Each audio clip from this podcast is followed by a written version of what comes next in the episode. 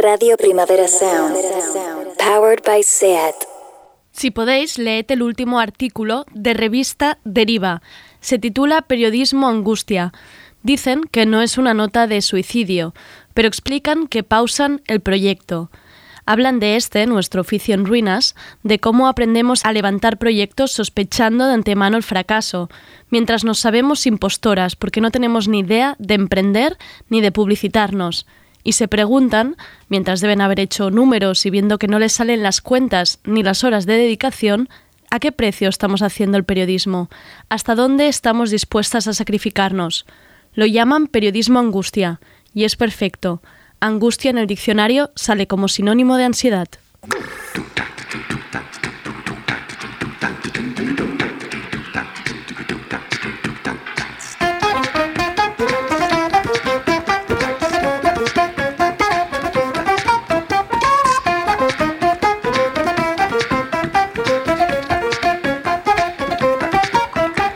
Tardeo con Andrea Gómez.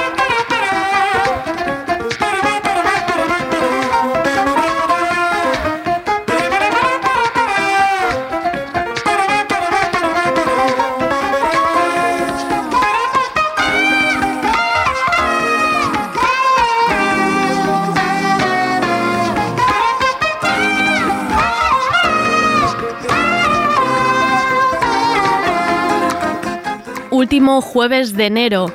En vez de estar disfrutando de los días y los meses, andamos dando carpetazo a las fechas para que todo pase más rápido.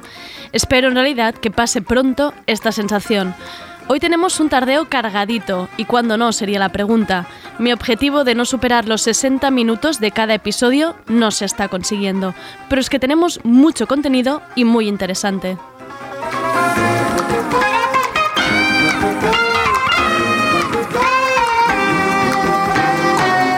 Empezamos con Sergi Couchard y su clasificación de las novedades musicales. Veremos quién entra y quién sale, y quién queda, por supuesto, en los primeros puestos. Marta Salicru viene acompañada de un nuevo proyecto musical. Llega en forma de EP, se llama Nauti, y detrás están dos conocidas productoras y compositoras catalanas. Ella luego nos desvelará más.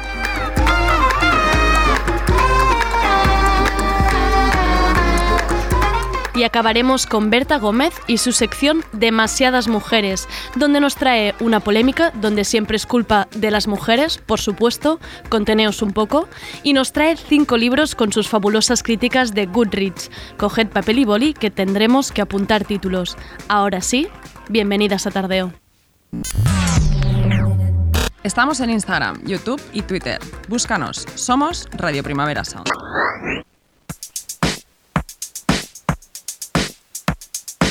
A-C-T-I-O-N A-C-T-I-O-N A-C-T-I-O-N A-C-T-I-O-N It's okay, it's okay, it's going to be okay. Action.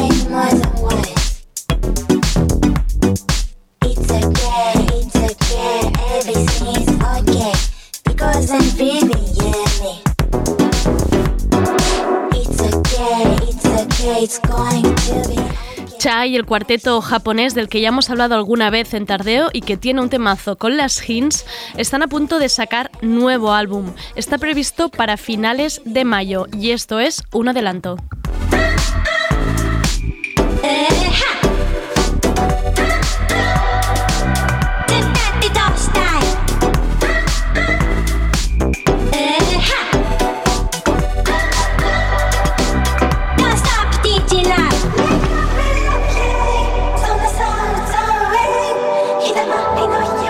Este nuevo tema se llama Action y ha salido junto a un videoclip que es muy bonito, os lo recomiendo. Ahora sí, os dejo con Chai.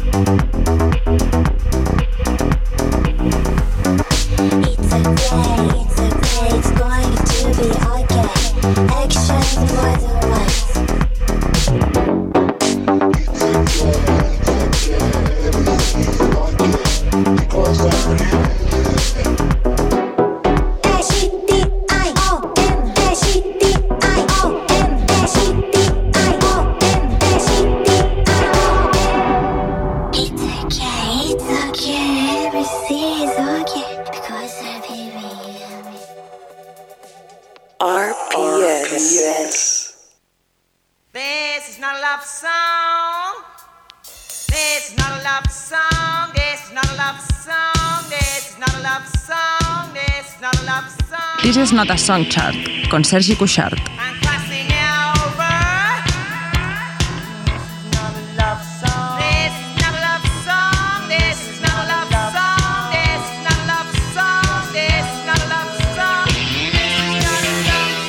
La competición por excelencia, como cada jueves, ha llegado el momento de ver la clasificación de las novedades musicales escogidas por Sergi Couchard, dentro sección.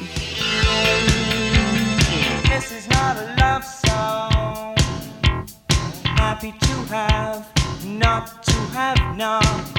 Big business is very wise. I'm crossing over into it. Sergi, ¿cómo estás? ¿Qué tal? Hola Andrea. ¿Nuevo peinado puede ser? No, nuevo peinado, no, dire- Ah. directamente nuevo despeinado. Ah, ¿sabes? vale. Ah, pues me gusta así como queda, ¿eh? Tengo que cortármelo, está muy largo. Bueno, a mí me gusta, me gusta, me gusta. Le doy el aprobado, sí. Bueno, me gusta pues así. A lo eh, mejor lo mantengo un poco más. un, despeinadito, un despeinadito así casual. Casual, sí, y tan casual de salir de la cama y, bueno, o- ahora no es, a- Ah, vale, por la vale, mañana, decir, pero te, has, te has pegado una buena siesta. No, no, dame no. envidia, dame envidia. Yo que me estoy tomando un Red Bull que ahora no, mismo. que no, vamos fuertes, vamos fuertes, Vale. pero no. Eh, ¿Cómo estoy? Bien. ¿Sí? Aquí, sí, sí, andamos bien, tenemos listas nuevas, además. Tenemos Vale, me tienes que contar esto. Em, listas. Tenemos listas nuevas en Sí. Spotify. O sea, ya sabéis, tenemos la protagonista de la sección, que es La reina. Songchart, la reina. Muy contento además porque cada vez tiene más seguidores. De eso se trata, por sumando. favor. Después hay otra también se conoce, que ya la gente ya más o menos empieza a seguir, que es Next Hype, que es todo lo que no llega a entrar.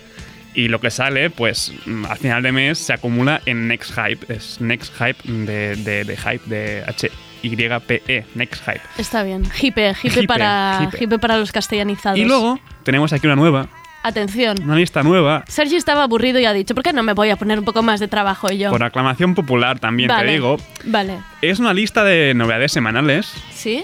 Que, que no es otra cosa que la lista que votamos cada semana, que son los candidatos a entrar a, a This is Not a Song Chart. Vale, las que se quedan un poco en la puerta, lo- la novedad de la semana. Bueno, esto está muy bien, ¿eh? O sea, no, no, no solo los que se quedan en la puerta, sino los que van a entrar también. O sea, es claro, todo. claro. Todo lo que, lo que hago la selección previa antes y lo que la gente de aquí de la oficina votamos. Esto está muy bien porque esto te permite, una, estar a la última de la música, Ujú. te echas el rollo delante de tus amigas, esto es maravilloso, y a mí esto, esta lista me era muy bien también para y, tardeo. y que está guay, la verdad, porque, o sea, está curada, o sea, hay, hay calidad, no, no, no es que sea No es el radar todo de ahí, novedades, no, no, vale, no, no, no, exacto. vale.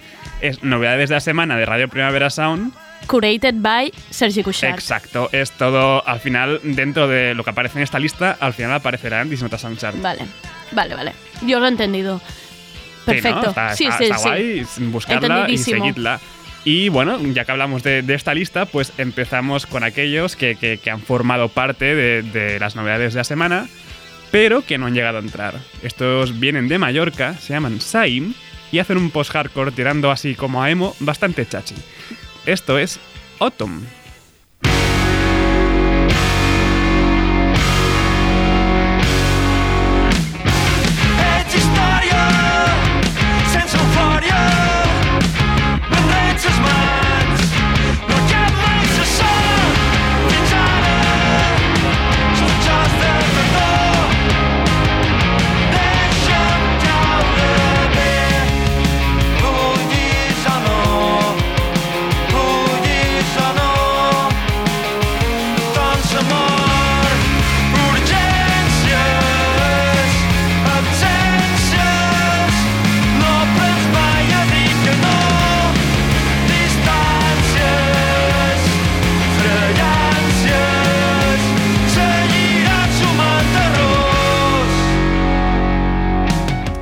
Saim, con diéresis en la I, quiere decir manteca de cerdo en, en- en balear, en mallorquí. Mm, que bo! y que es con lo que se hace la, la, la ensaimada, con, Sí, con manteca sí, con saim. Y la verdad es que molan mucho. Eh, Autumn es el último single que presentan antes de la publicación de su nuevo disco, Frágil, bueno, Frágil, porque es en catalán mallorquí. El próximo viernes 5 de febrero. También se han quedado fuera pues mucha gente, como Rigoberta Bandini, Ah, ¿sí? mm, Carm, que es el colaborador este de Stevens, el trompetista, eh, Teenage Fan Club, entre Qué muchos raro. otros. No, qué raro que se haya quedado fuera. La verdad es que sí, porque me gustaba bastante y el disco... suena mm, muy a Teenage, básicamente. Eh, no, Teenage Fan Club no, Teenage, no, me hablaba de Carm. Ah, vale. Eh, Teenage Fan Club bastante sin más. Sí. Ah, sí, sí, Pero mal. eran eh, para nostálgicos, ¿no?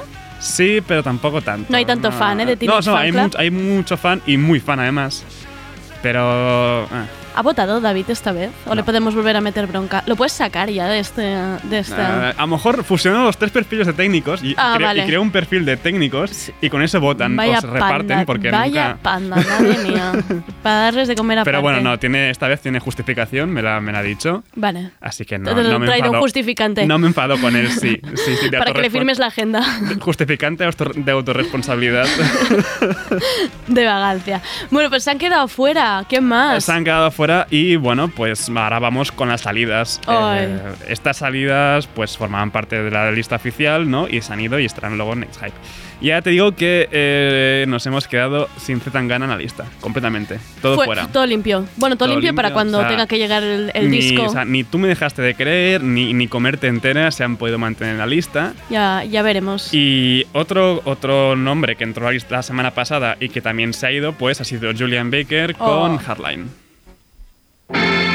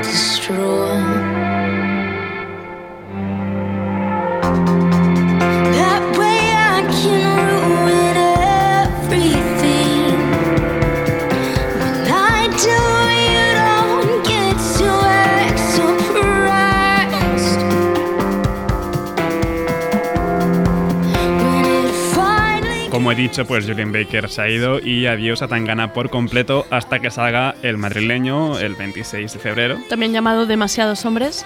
Es lo que te iba a decir, que, que menuda lista de colaboradores, pero que poca demasiada mujer hay. Sí, huele un polín a naftalina, pero... Está, está feo. Aunque me ha hecho mucha ilusión ver a Elías Ochoa entre, entre No, los hay nombres. nombres que hacen ilusión, claro que sí. Pero, pero sí, está un poco feo que solo esté la húngara por ahí. Pero vamos, o sea, ahora vamos ya, entramos en materia, en This is not a Ahí. Song Chart. Vamos. Queda, ah, queda inaugurada con algo que acaba de sonar hace nada, ¿Ah, sí? con Chai, que quieren decir cordero en catalán. Bueno, ya estamos. Esta me ha hecho reír de verdad a gusto. Ah, Muy bien, Sergi, primera broma y me he reído muy a gusto. Está bien, está bien. Costallanas Pues- a Chai, muy Pues bien. Chai con Action han entrado y están en el número 30. Y en el 29, algo que también te va a gustar como la broma del Chai, Bien. que es Anuel A y Ozuna Bien. con Antes. Uf, qué buena.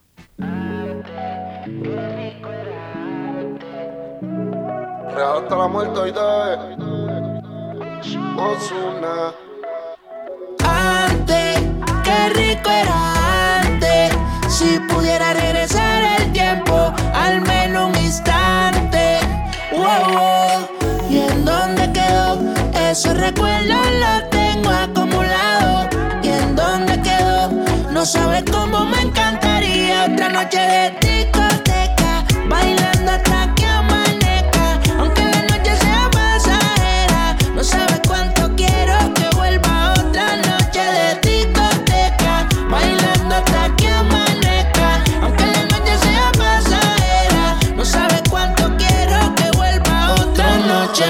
Activando creepy en la yeca. Vengo llegada, estoy con Iba, iba a bajar la música antes, sí. pero es que he visto a Andrea disfrutar y me ha dado como penica. O sea, Ha tenido un momento de aquí. respeto. Me ha mirado y ha dicho, ay, pobre. Vamos a dejarla dejarla sonar. disfrutar. Sí, la verdad es que se echan de menos, ¿eh? las discotecas se echan mucho de menos. Pero es bonito, porque es lo que hablábamos otro día con Víctor, que es como que parece que vaya a hablar de algo, de, un- de una relación, y de repente No, no, te suelta no. discotecas. y tú, Antes, pues antes sí. es por las discotecas, por la fiesta, por el baile. Es nuestro amor platónico Eh, ahora mismo. Ahora mismo totalmente, o sea, no, no hay otro mayor que, que eso.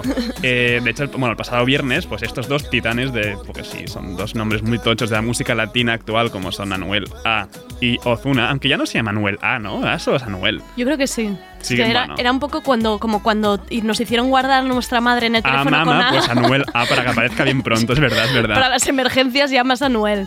Pues, pues han sacado este disco conjunto que se llama Los Dioses. También te digo que muy humildes no son, la Ah, verdad, bueno, porque pues. llamar un disco que son ellos dos los dioses. Bueno, les Bueno, está bien, es- está bien para echar el rato, bailar y echar de menos discotecas, que es como estamos ahora. Y de aquí pues subimos hasta el 24, que es donde tenemos a Goat Girl con Buddy Baba.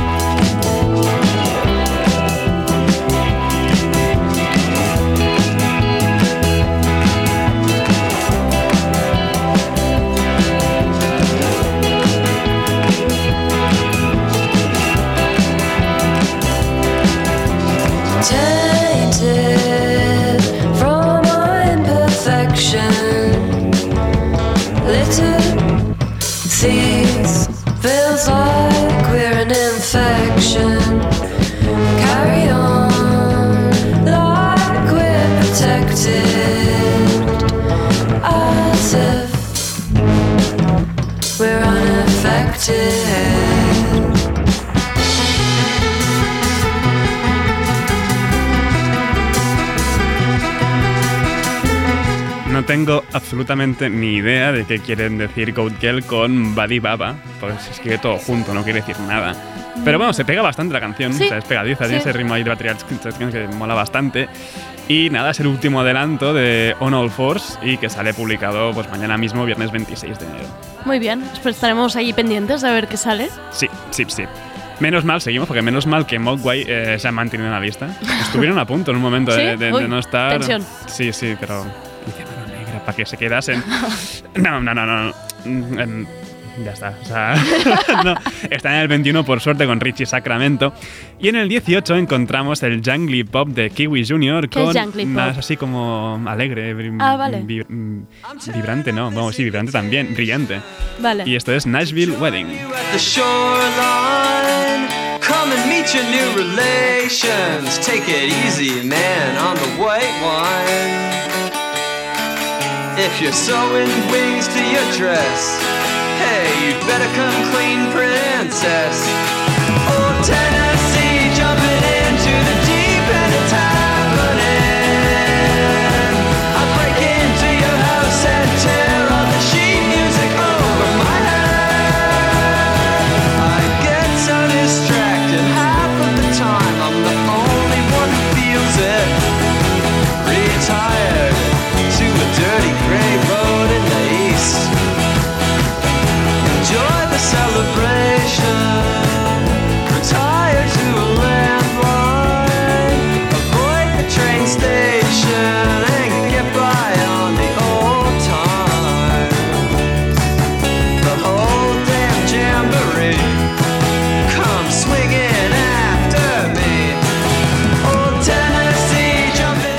llaman Kiwi Junior, suenan a pop neozelandés, o sea, pop kiwi, así como te he dicho antes, brillante, alegre, Vale. sencillo, pero son canadienses. Ah. Son canadienses, los seguidas sub pop, y comentábamos antes a micro cerrado. Los acabamos que- de destripar muy rápido Sí, a que parecían cerrado. jovencitos, pero no, no, no, están ya, parecen que estén ya entrados en años, un pelín. Sí, sí. En la foto de Spotify hay alguno que debe ser padre y hay otro que ya Sí, usa sí, mucha sí. gorra para que no se le vea. No, pero bien, o sea, si mientras se mantengan jóvenes de, de espíritu por dentro, eso es lo importante. Pues la semana pasada, Kiwi Junior eh, podrían llamarse ya Kiwi Senior, pero dejemos las bromas aparte. Publicaron su segundo trabajo, Cooler Return, y se han colado pues, en el 18 de This Is Not a Song Chart con esta Nashville Wedding. Y cambiamos completamente de registro y subamos hasta el 15 con la neoverbena que propone la unión de Rodrigo Cuevas con Ortiga. Y era un domingo de brillante como tus huellos. Despertaronme les gaites, sentí que eran pa' mí.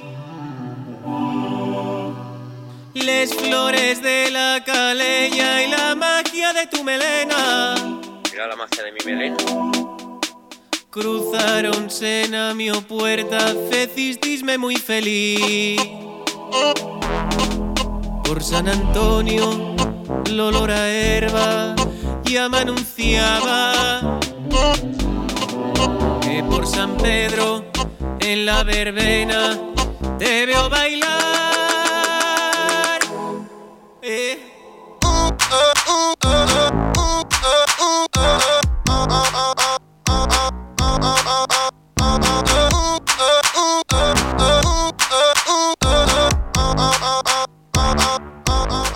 Iba a decir que menudo disco se marcó Rodrigo Cuevas el año pasado con Manual de Cortejo, pero no, no es del año pasado, es de 2019, Dios. así que ya hace bastante. ¿Esto por qué no Ah. está en el top 1? Esta maravilla. Eh, me mola bastante, no sé, la gente yo lo voté bastante bien, creo, o no lo voté, bueno, no da igual.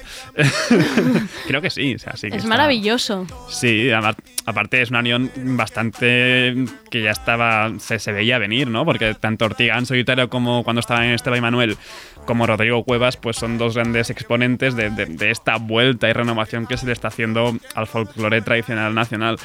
Más, queremos más Y esta colaboración pues sienta fetén y mola muchísimo y queremos mucho más. Y Andrea, ¿Qué? ¿Qué toca? ya no quedan novedades hasta el top 10. ¡Wow! Así que Vamos.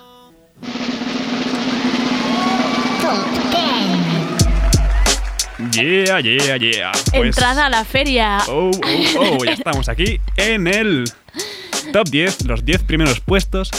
Y hay bastante novedad porque ya hemos Han pasado subido de hacia golpe. arriba. Sí, han, han Han subido entrado, todas. han entrado muy fuerte. Eh, en el décimo lugar está tu amiga SZA, Oh. Sisa, con Sigue ahí, perfecto.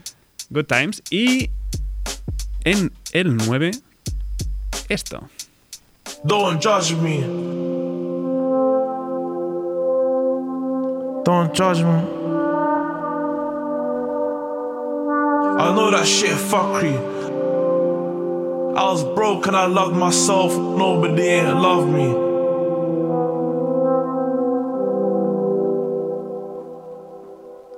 Don't judge me, take care of me. Don't judge me, take care of my heart. Don't judge me, be there for me. Don't judge me, just hold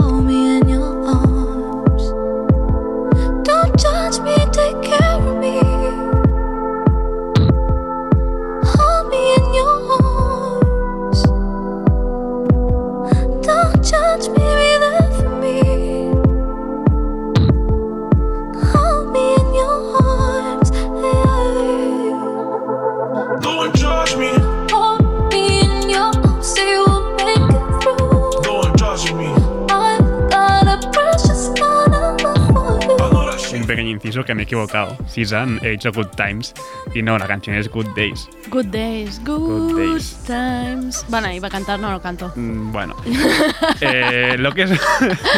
Me está subiendo el Red Bull. vamos fuertes, Andrea, vamos fuertes. Pues lo que suena es eh, FKJ Twix, Don't Judge Me, en colaboración con Heavy One y el productor Fred Again. Es una versión más desarrollada del interludio Judge Me, que ya aparecía en el disco de Heavy One, y el vídeo es increíble. Lo vi ayer, el videoclip es precioso. Y la canción es increíble, todo mola muchísimo con FK Twix por el medio. Sigamos, el número 8 es de Madlib y Fortet con Road of the Lonely Ones. El 7 es la esperada colaboración de Billie Eilish con Rosalía, Lo vas a olvidar, y que en mi opinión es bastante de olvidar la canción. Sí. Sirve como banda sonora. Sirve muy bien como banda sonora. Pero como canción así. mm, eh, eh, Sirve plan- como banda sonora si no te duermes viendo Euforia, si no tampoco te sirve porque no la oyes, claramente. Entonces quizás no sirve ni para una cosa ni para la otra, ¿eh? Mm, bueno, pues está aquí en el, en el 7. Ya. Mm, Yo no la he votado porque a mí no, no es que me haya gustado demasiado. Pero bueno, me esperaba bastante más. Me ha Ya. hecho gracia escuchar a Billie Eilish cantando en castellano.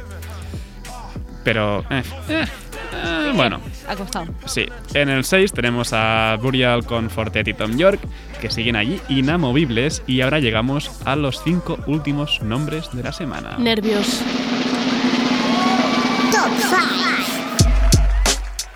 Oh, ya. Aquí estamos en el top 5.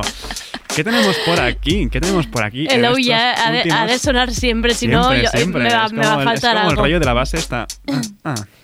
Quizá te sacas un Ah. tema y todo a partir Me- de estas, de plan- cortinillas. me, me podría hacer aquí en plan el, el rap de Jordi Hurtado, ¿no? Pero, pero no, no, no, dejad. Aún me queda un mínimo de dignidad. Bueno, no sé, no, tampoco no, tanta, ¿no? yo pero no diría, no diría, no diría eso. Han de pasar muchos jueves, no te que preocupes. tengo una Sergi. reputación, Andrea. Ya. Que no, no Ya, puede ya, ser esto. Al lío. El quinto lugar es para LP que ha sacado Arca, Madre. Son cuatro canciones que en realidad son dos y en realidad es una. Ah, ok. Eh, es Madre con Oliver Coetes, eh, Madre a capela. Luego está Violo, que es un pasaje instrumental. Y luego está Madre Violo, que es la mezcla de Madre y Violo. Y que es la que ha entrado en la lista. Wow.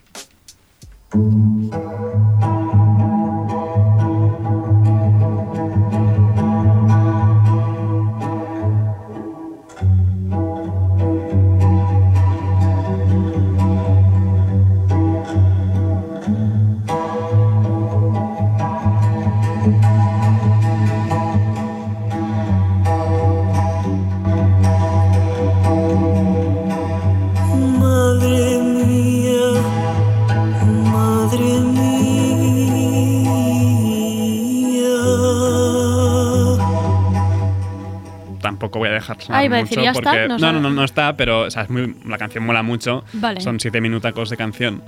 Nos Pero has dejado un teaser. sí, es un teaser porque tampoco es que sea muy animada.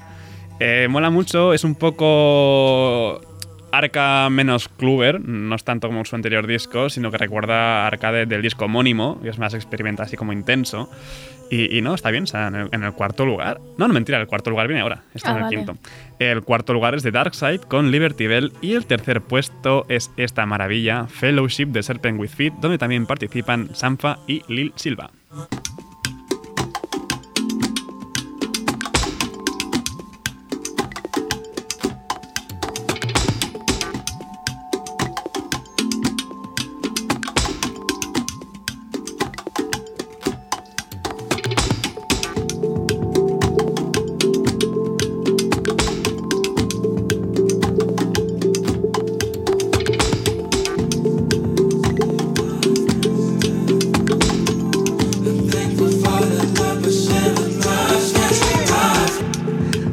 Breezy Sunday afternoons, Christmas films in July with you, the canon of Baltimore tales, our crafty looks when there's nothing to wear. Maybe it's the blessing of my 30s. I'm spending less time worrying and more time we recounting the love. More time we recounting the love. Serpent with Feet, así todo junto y en minúscula, es otro de los muchos nombres con los que ha colaborado Rosalía y que seguimos pendientes de la publicación de esta colaboración. Espero que esta unión pues mole bastante más de que, que lo vas a olvidar y que vea la luz en breve. Ya. No se sabe nada, ¿eh? No, no, que va, me acuerdo hace un montón de tiempo además que subió una foto en Instagram con los dos juntos y, y ahí está, sin... Y no sin podía ser que novedad. estuvieran comiendo, no sé, Estaban en el unas estudio. patatas fritas. Ah, O sea, ya. Ya, ya, no, ya. en blanco y en botella un poco. Ya. Ah, bueno, pues oye, que ya hemos llegado al final de hoy. Vale, ¿qué es? ¿Qué- No- ¿Qué es novedad? ¿Qué, es qué no- quieres que tenemos? Eh, Estamos como siempre. qué no ha sonado, qué no ha tenemos una que lleva mucho tiempo Una que, que- lleva mucho tiempo. Otra, ah, y claro, otra- y una nueva no ha entrada. bajado otra vez. Vale, no, sí. Hemos echado avalanches. Tú directamente le has pegado una patada en el culo. Ha salido el número uno, está en el 2.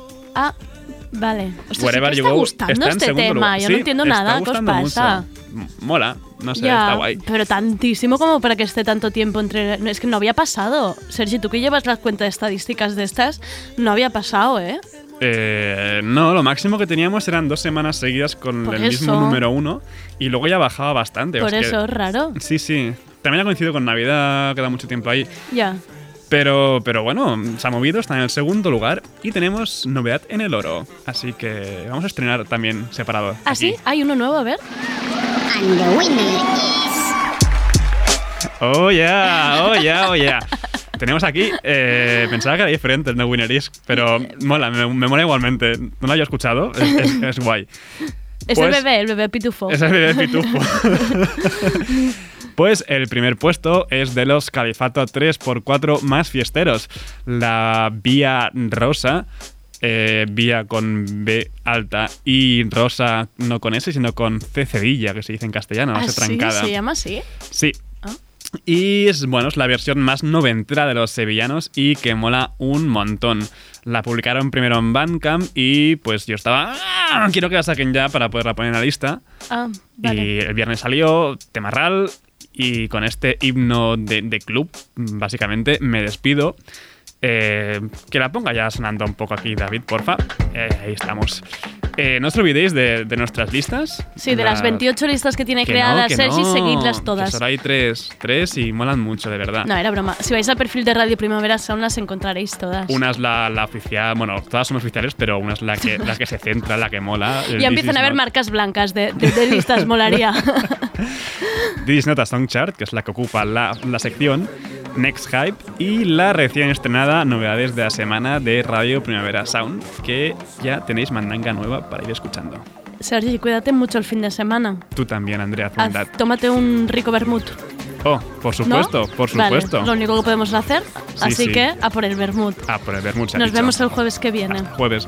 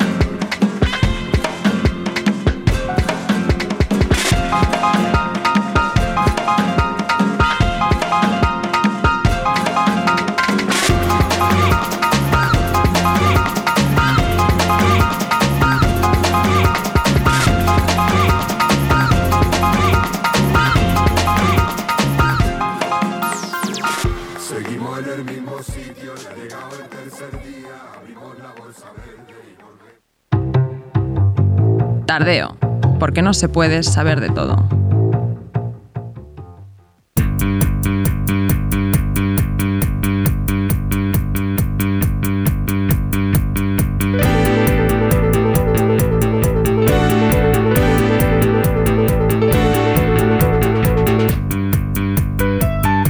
La radiofórmula de Marta Salicru.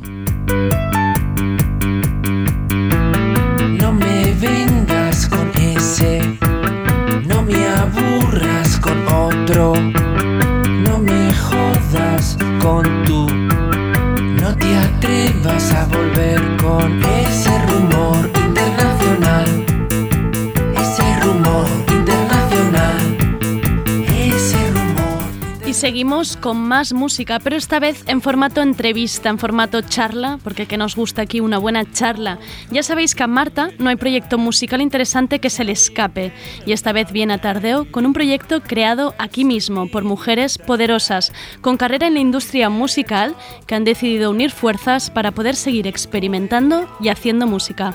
Bienvenidas a la Radio Fórmula. Talking all that shit you. On and on about that that internal international Ya tenemos en la mesa a Marta. Marta, ¿cómo estás? Hola Andrea, muy bien. Sí, hemos hablado hoy en la comida que estaban las vibras bajas. Vale. Las vamos a subir, ¿eh? Ven- Venga, vamos, por- Vamos a subir. O sea, yo estaba aquí como haciéndome la, la disimulada, pero, pero veo que no, que sacamos los trapos fuera. Venga. Hay que, hay que contar. Aquí Tardeo se cuenta todo. Lo- el off micro también se cuenta. Entonces hay que subir esto para arriba. Pero esto lo subimos rápido y fácil. Rápidamente. Vamos a escuchar, ¿te parece? A ver a qué suena Nauti, que yo no he explicado nada, no he dicho nada ni en el sumario, ¿eh? Vamos a explicar a qué suena y luego nos cuentas qué es esta unión.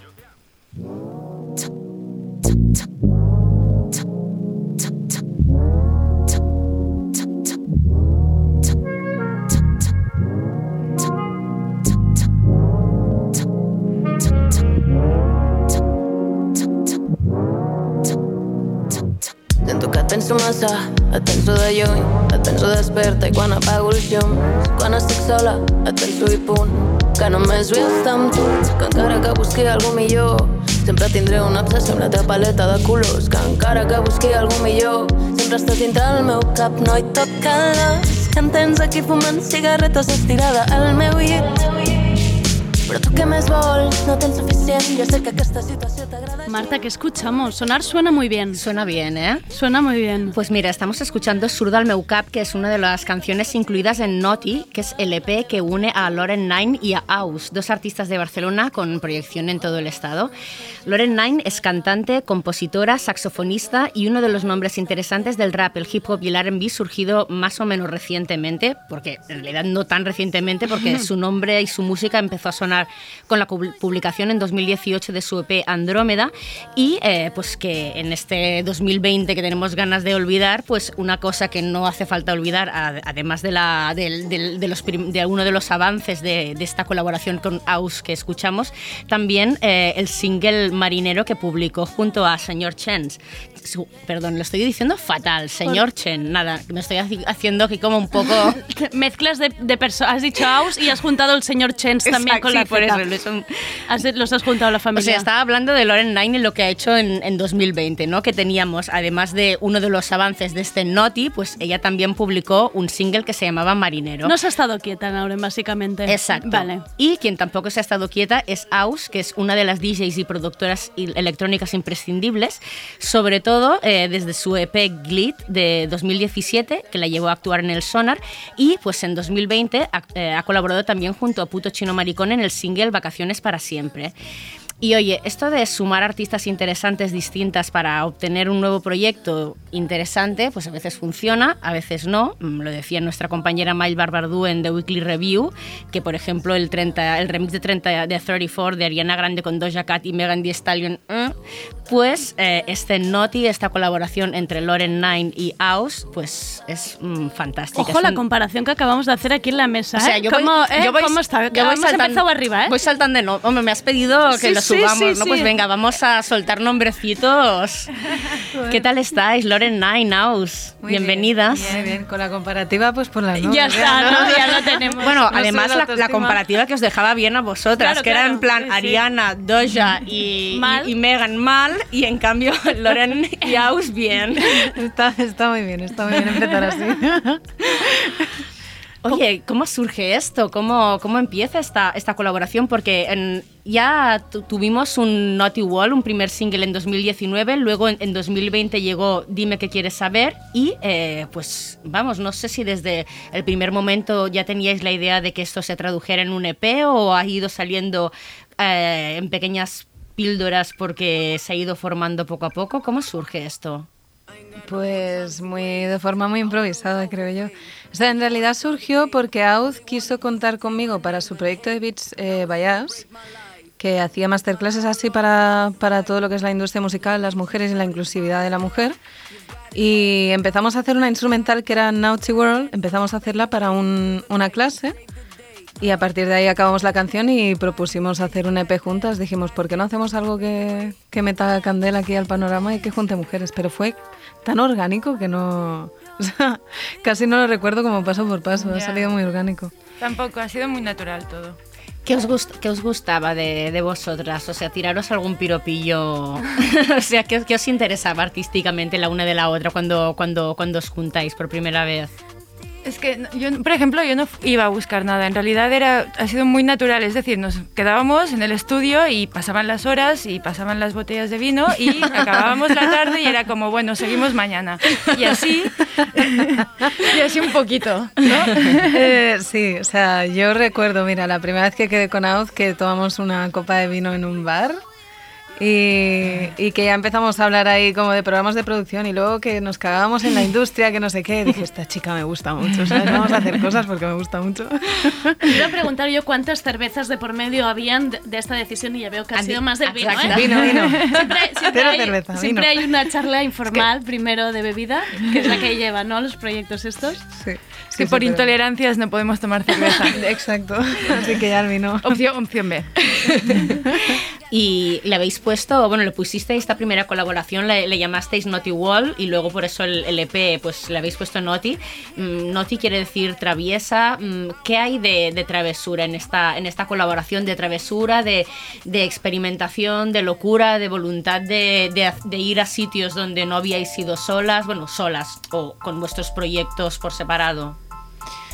Yo creo que la, la travesura para mí al final es el hecho de coger las dos, hacer un proyecto, ser dos mujeres y que surja de forma tan, tan, tan, tan natural. Creo que es, al final Nachi para mí es la palabra que define un poco la dinámica que tenemos ella y yo cuando hacemos música, que es como somos traviesas, jugamos, no tenemos límites y eso es lo que nos gusta, yo creo. Sí, de hecho el EP también, como no sé si lo escuchas todo, tiene bastantes estilos diferentes eh, y no, no fue buscado, pero también hay ese punto de travesura, es decir, hemos hecho lo que hemos querido en todo el momento, siempre. Sí, sí, sí.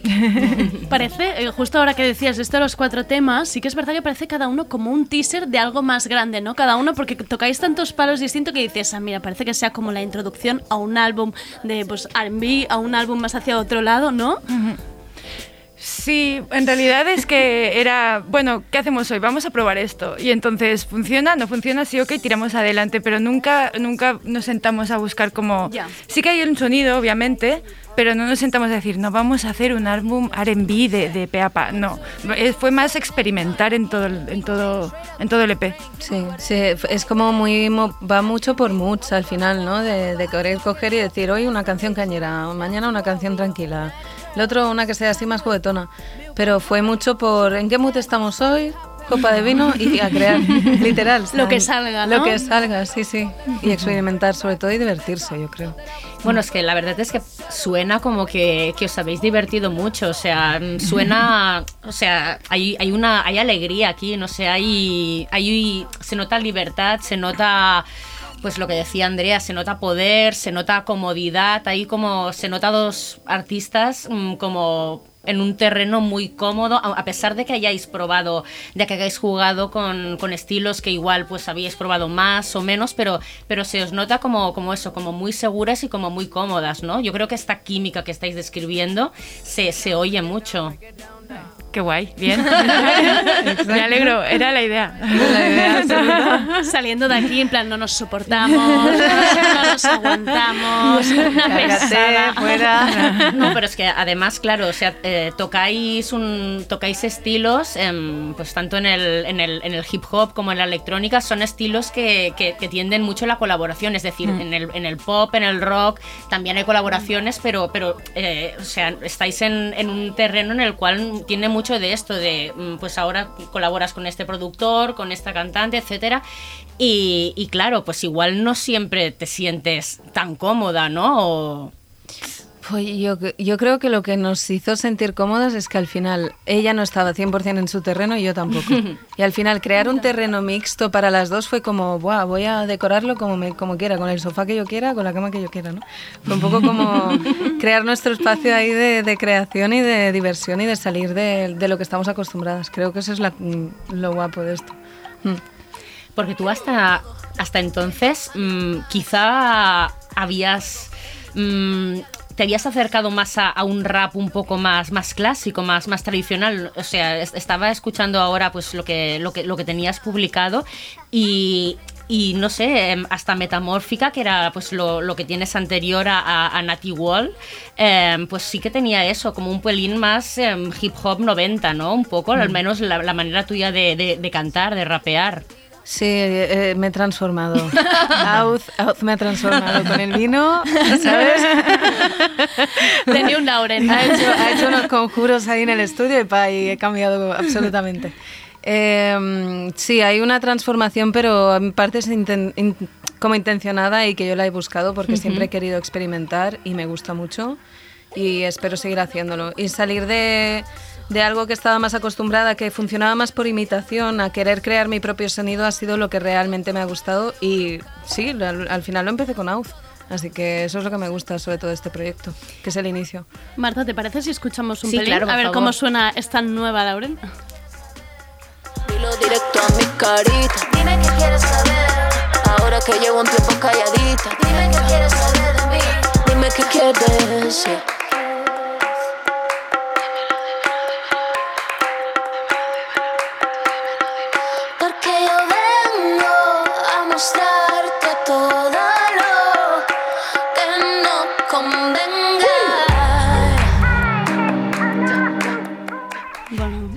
Ya estoy bastante arriba. ¿eh? Para bailar estoy ahora mismo.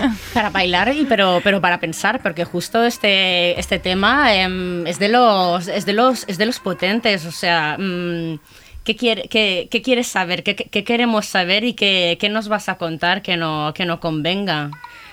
Todo. Todo. O sea, cuando este tema lo que me gustó es que yo me liaba mucho con la letra y Auz era como, tira para aquí, simplifica lo que quieres decir y hagamos un tema que tenga algo básico, de que vaya directo al grano. Eh, dime qué quieres saber para mí es un poco... Yo llevaba mucho tiempo como callada, ¿no? Y como que no soltaba lo que realmente quería decir. Y para mí es simplemente encender la mecha este tema, de decir, ahora voy a hacer lo que me rote, voy a quemarlo todo, voy a decir todo lo que no convenga, ¿no? Es un poco el, el cambio este musical, musical ¿no? Y de, de temática también. ¿Pero qué te callabas antes?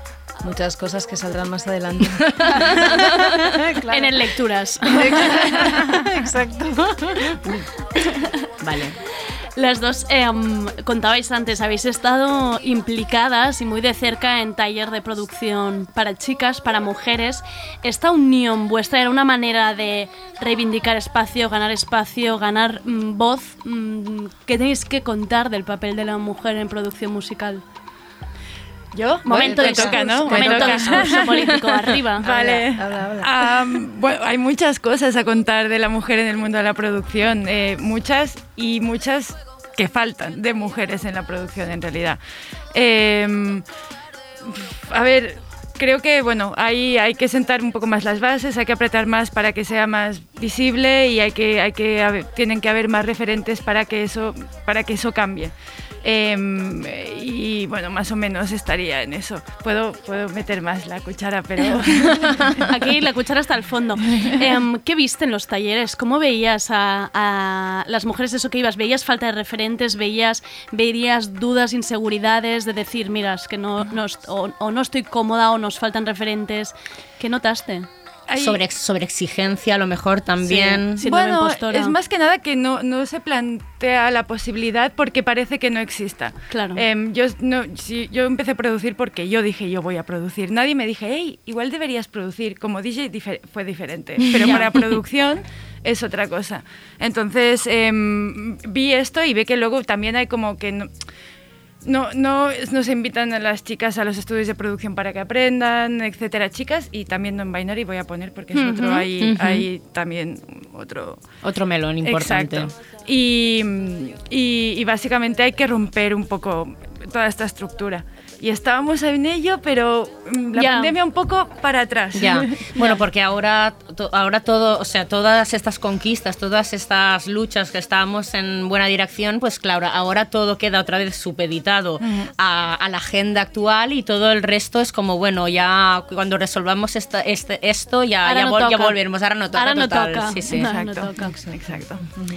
Eh, mm, tu música, Aus, cuando, o sea, creo que a ti no te gustan mucho los, los- las etiquetas, ¿no? O al menos que no te sentías cómoda con... Bueno, es, es que claro, esta, esta etiqueta de electrónica es como, es como muy vacía, ¿no? Es Ajá. como, eh, o sea, es como el instrumento, ¿no?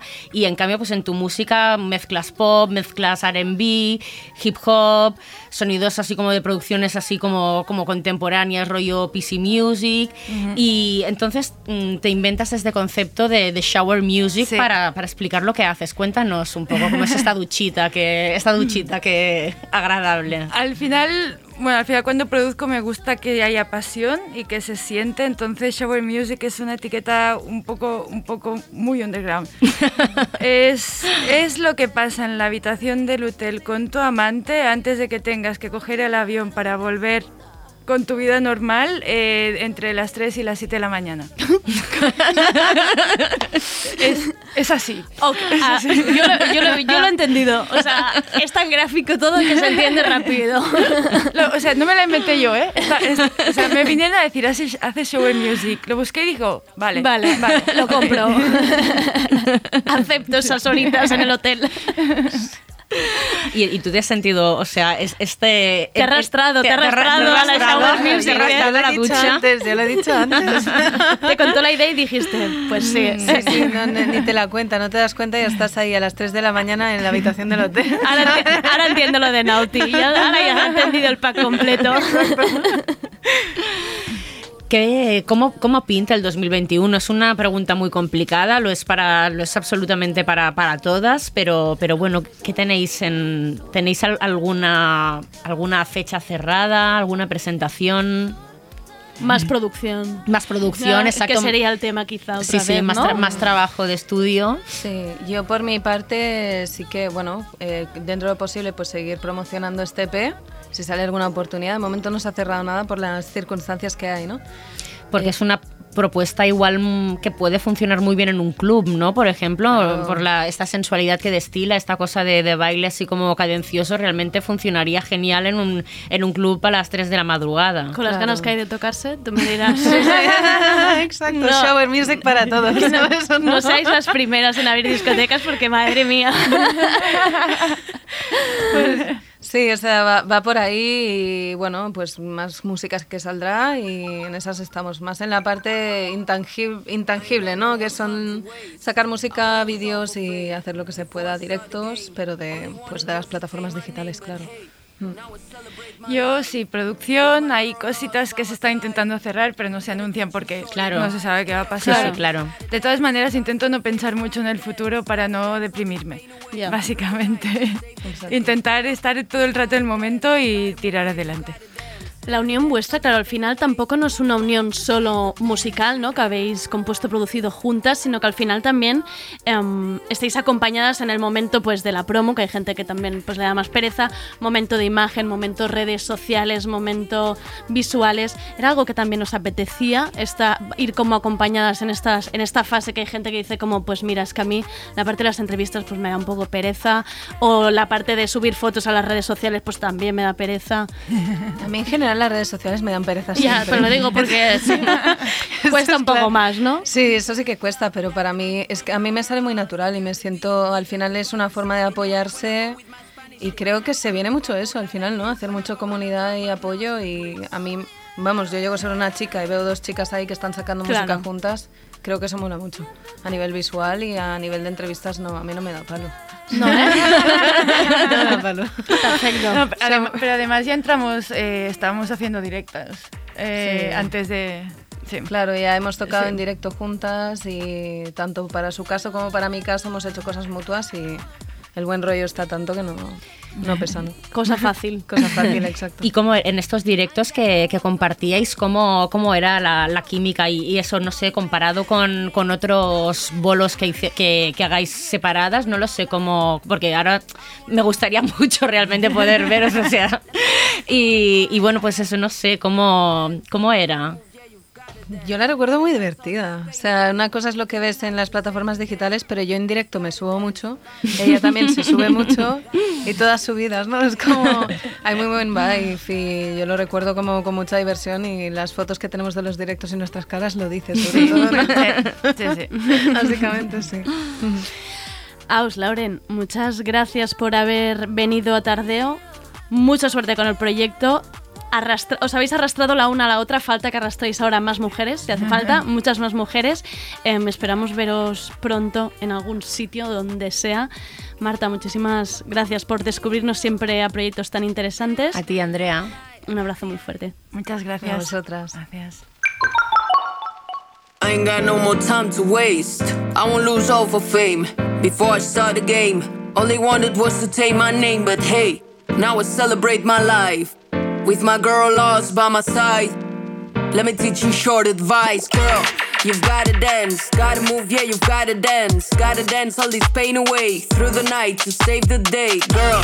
You've gotta dance, gotta move, yeah, you've gotta dance. Gotta dance all this pain away through the night to save the day. Sing it. Tonight, I'ma be your biggest fantasy. Fantasy. Tonight, wanna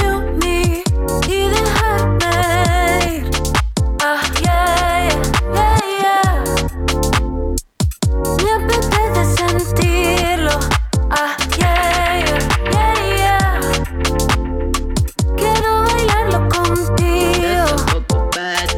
Bad bitch, no lie. I got the attitude to the top. I got the beat with my girl lost. We got the beat, we got the bars. And you like when I go with my Spanish thing. When I sing and I go hola like this. When I go and I drop my naughty bliss. Oh yeah. yeah, yeah, yeah.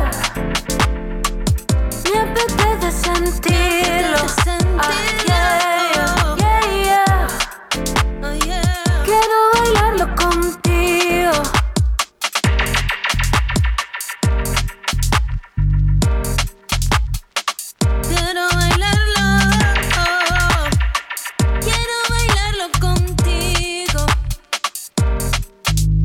got no more time to waste. I won't lose all for fame. Now you better say my name. Now you better say my name. I came here to celebrate my life. Fuck it, I won't lie. Now that I know myself better, let me give you short advice, girl. You've gotta dance, gotta move, yeah, you've gotta dance. Gotta dance all this pain away. Through the night to save the day. You've gotta dance, gotta move, yeah, you've gotta dance. Gotta dance all this pain away. Ah, yeah, yeah,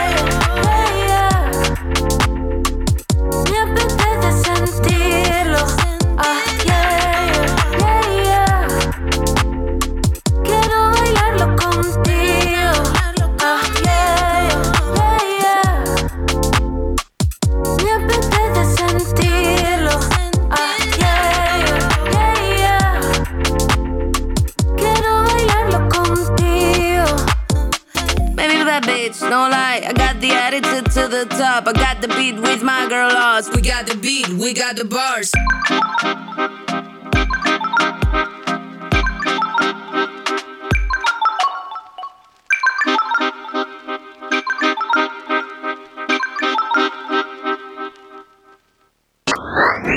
Tardeo, el programa de actualidad y cultura de Radio Primavera Sound.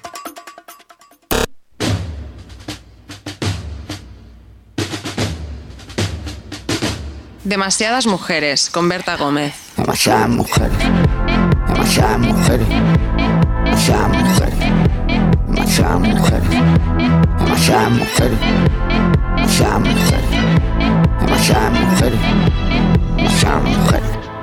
Un WhatsApp sin abrir, hablando de cosas que no dicen nada para ver si aún estás. Borracho en Miami volando para yo de vuelta. La he dejado sonar porque hacía días que no la escuchaba y es raro, es raro. Demasiadas mujeres o nunca tendrás suficientes libros en la lista para leer de Goodreads. Esta es la sección de libros y mujeres, el espacio de Berta Gómez, que más al día está en los catálogos editoriales. Es la persona que más lee y más sabe de catálogos. Es la persona realmente a la que yo le pregunto sobre libros, así que para que no pueda aprovecharme solo yo de esto, aquí la tenemos. Bienvenidas a Nunca son demasiadas mujeres.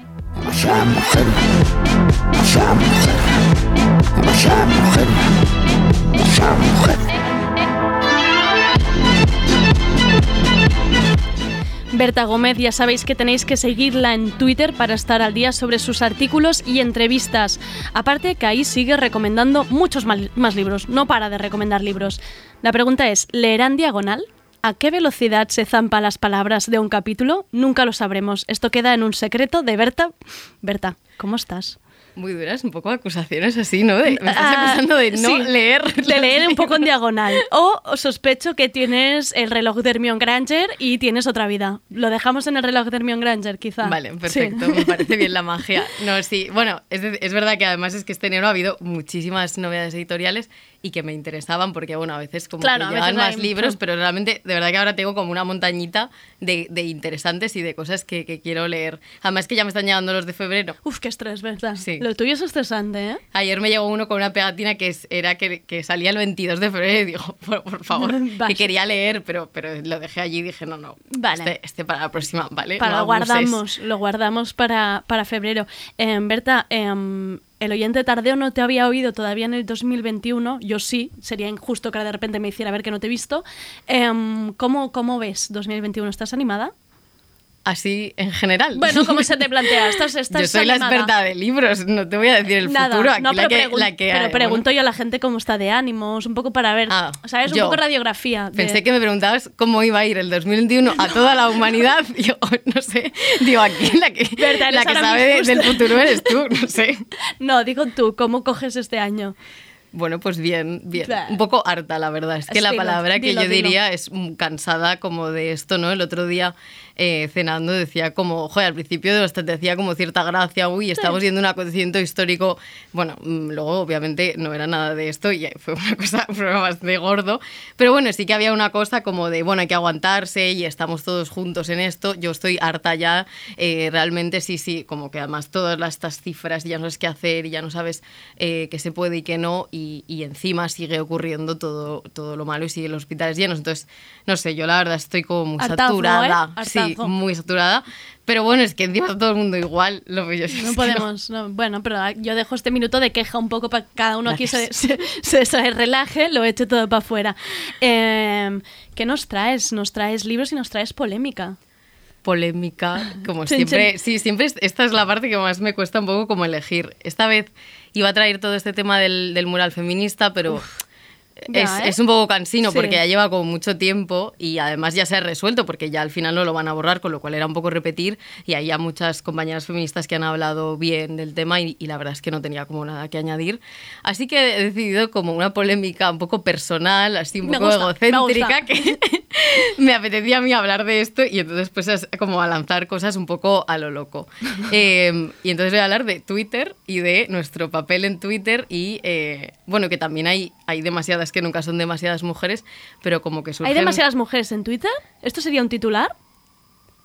Sí, ¿eh? Qué silencio, te ¿no? te he señalado en plan, dilo.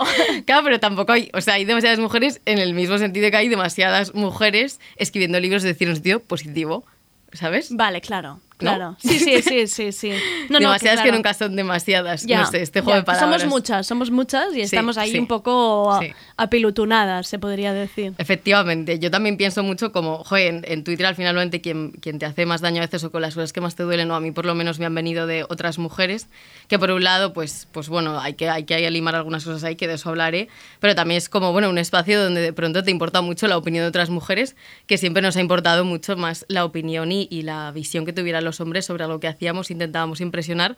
Y no sé, hoy esto, ¿no? Pensaba como, bueno, mira, a lo mejor en parte eso que hay, has dicho, ¿eh? Hay una verdad. cosa positiva aquí, que es que nos peleamos con más mujeres y también lo que nos importa mucho y lo que nos suele hacer más daño es lo que dicen otras mujeres, ¿no? Sí, y hay ahí un, un espacio por lo menos interesante, pero que hay que calmar un poco también. De esto venía a hablar. eh, primero voy a, voy a empezar como con un mensaje que recibí la última vez que vine. A ver. Bueno, no voy a hacer como acusaciones a nadie porque yo he venido aquí también a calmar, a calmar los A ánimos, calmar las así que no voy a empezar como tú, tú y tal. No voy a dar nombres de nadie. Espero que sea un mensaje. ¿Recibiste un mensaje negativo después de venir aquí? ¿Me estás diciendo? Sí, era un mensaje como, como tosco, en plan, feo, como, bueno, un poco acusando, o sea, me decía como, bueno, ya imagino, una persona que no conocía, ¿eh? Vale. Eh, ya imagino que no cobras por, por los libros que llevas, como, pero para luego decir como, pero estoy un poco como, no sé, es que siempre son como de editoriales amiguitos, que te veo como luego comentarios en, en otras redes, que te veo como, bueno, como que vas allí a comentar cosas, que todo queda como entre amigas, bueno, como también te digo, como si yo conociera a todas las autoras que recomiendo, eh, ojalá. eh, Claro. Pero no, como... Dinos la verdad, ¿eres amiga de todas estas personas? ¿Tú quedas para cenar con todas estas personas a las que traes? Una comisión de mierda Sally que se gana. te está pagando dinero? por el Dilo, libro. dilo, dilo. Esto es fuerte. Ojalá. Imagínate, ojalá. Claro, ojalá. pero era un poco esto, que si encima Bueno, fuera verdad, claro. yo también es como, ¿por qué os molesta que hable de libros de amigas? O bueno, ojalá fueran mis amigas, pero en ese caso, De ¿no? mujeres, se creen que todas las mujeres somos amigas. ¿Otro que también? Vale, muy bien. Perfecto. Mira, esa es una teoría que no había pensado, pero Claro, también está bien, ¿no? Como, bueno, sí, sí, como si yo estuviera creando como una especie aquí de, de Trae más cosa a reverte. sectaria, Trae ¿no? más a reverte, Berta, Sí. porque se te está viendo el Sí, plumero sí. un poco, ¿eh? Aquí con tus amiguitas. Y un poco como que estoy enchufando un poco, ¿no? Aquí esta cosa y entonces... Todo bueno, el mundo también- sabe que tú vas a Planeta y cenas con la gente de Planeta, con los, con los directivos de Planeta. Para ya, para ya de, tener estas cenas importantes. Tengo que decir que la industria editorial mueve bastante poco dinero, así que, eh, bueno, yo lo siento, pero no, no, es que ya empezando por ahí es, es muy poco real. Bueno, y si alguna editorial quiere mandarte un sobre con dinero, no le diremos que no. Un jamoncito. Esta un fue-. A Berta le gusta Mira. mucho el fuet, esto hay que decirlo por si hay alguna editorial que de repente le quiera mandar, pues, mm, comida, básicamente. Sí, yo lo acepto, pero la verdad es que no ha ocurrido nunca. ha ocurrido, no, Ya, pues ya hay que hacía falta claro. aclararlo, ¿no? Sí, sí, Porque vale. bueno, yo también que este espacio ya estaba como sesgado absolutamente por mi opinión, ya se dijo el primer programa, Claro, ¿no? no, no te, claro, Em, es tu espacio, para y eso es claro, eso. efectivamente, todo, todo espacio crítica siempre es subjetiva, ¿no? Esto también lo- que lo tengamos bastante claro. Eh, y, y obviamente este también, ¿no? Pero sí que es verdad que yo extrapolando esto un poco como a más comentarios en Twitter que han ocurrido, que también me ocurrió hace poco como que estaba yo defendiendo a Luna de unos ataques muchos que ella recibe en general Luna en Miguel, redes. ¿vale? Luna Miguel, sí, perdón. Que hablo así como si todos conociéramos. Bueno, eh, Luna Miguel y, y ella, pues bueno, es una persona muy atacada en redes por distintos motivos. Y en este caso, pues bueno, no sé, se la estaba acusando de algo, algo así como, no sé, que se hacía alusión a su físico o estas cosas, ¿no? Que siempre que no te gusta el libro, pues que además siempre hay como un ataque, ¿no? En este caso era por una faja que ella escribió, pero el caso es que el ataque era como, eh, bueno, era muy, muy feo. A mí me pareció que no tenía sentido, y entonces simplemente nombré este tweet y alguien en privado, bueno, dos personas de hecho, no voy a decir como mucha gente, me, no, es verdad que todo es pequeño, pero bueno, que simplemente, y dos personas que, que en realidad como las que, bueno, pues tengo bastante afinidad y tal en, en redes y me dijeron como, bueno, es que solo la defiendes porque es tu amiga, ¿no? Que sepas que no tienes razón. Me pasó también, por ejemplo, defendiendo a Ana Pacheco cuando ocurrió todo lo de OT. No es que la defiendes porque es tu amiga. Bueno, ¿cuál es el problema? Primero, como por qué, que, por qué os molesta, ¿no? Que defendamos a las amigas. claro. Para Yo no estoy en Twitter y de allí me olvido del mundo y tengo una identidad en la que no conozca a nadie, ¿no? Obviamente en Twitter haré lo que pueda por mis amigas, ¿no? A veces, bueno, pues hay, hay eh, cosas que no se pueden evitar, pero desde luego sí, recomendaré cosas de amigas, diré eh, que me encanta cómo escriben, que me encanta lo que hacen y seguiré como retuiteando, ¿no? Y noto como cierto resquemor en esto que, que, bueno, es un poco, eh, no sé, yo alguna vez sí que me he llegado como eso, como a sentir aludida por cosas de estas que se ponen, ¿no? Tenéis vuestro grupito y siempre os estáis recomendando y no sé qué y no sé Un grupito de cuántas. 80 personas concretamente. Las Sí. 80 de Twitter vamos todo el día juntas. Pim, Siempre pam, entre vosotras burbuja, y todo ocurre allí. Bueno, también creo que, que es una cosa como una visión muy cerrada. Pero me ocurrió, bueno, estaba yo como con estos pensamientos y estaba hablando con Desiree de Fed, la, Sí. bueno, una autora que tú has tenido aquí, que yo también hablé de ella. Eh, no sé, estas conversaciones que se, que se crean por DMs de, Instagram, por- no sé cómo llegamos ahí, que yo le comenté que estaba rayada por esto y ella me dijo como, joder, pues yo por ejemplo lo veo como algo súper positivo, siempre lo he pensado, que qué guay que esté ocurriendo y que haya grupos de mujeres que se apoyan en, en muchos sentidos, ¿no? No Claro. únicamente en espacios privados, que qué guay que somos amigas, sino que después, que esto hace 10 años, me dijo eh, textualmente, no ocurría, Claro. que en espacios sobre todo de trabajo, pues había muchísima competitividad más entre mujeres, nadie se recomendaba, porque bueno, parecía que había muy poco espacio para mujeres y por tanto había como eh, muchísima pues, pues más enfado, ¿no? Entre, entre, entre nosotras o entre ellas en aquel momento, ¿no? Y que ella lo veía como algo súper bonito, que ahora se estuviera haciendo esto en Twitter, que ella también lo veía, ¿no? Que, que nos recomendábamos entre muchas o, o algunas y que sin embargo ella siempre lo había visto así. Y a mí me hizo acordarme de, de dos cosas, ¿no? Eh, cambiando en ese momento como un poco el, chip, por un lado, en una pancarta que yo vi, ya no sé muy bien dónde, la verdad es que realmente no me acuerdo, estas cosas se te quedan grabadas, que ponía como para conseguir un trabajo ya no tenemos que chuparle la polla al jefe, sino que ahora tenemos que ser eh, las mejores amigas de la jefa, como...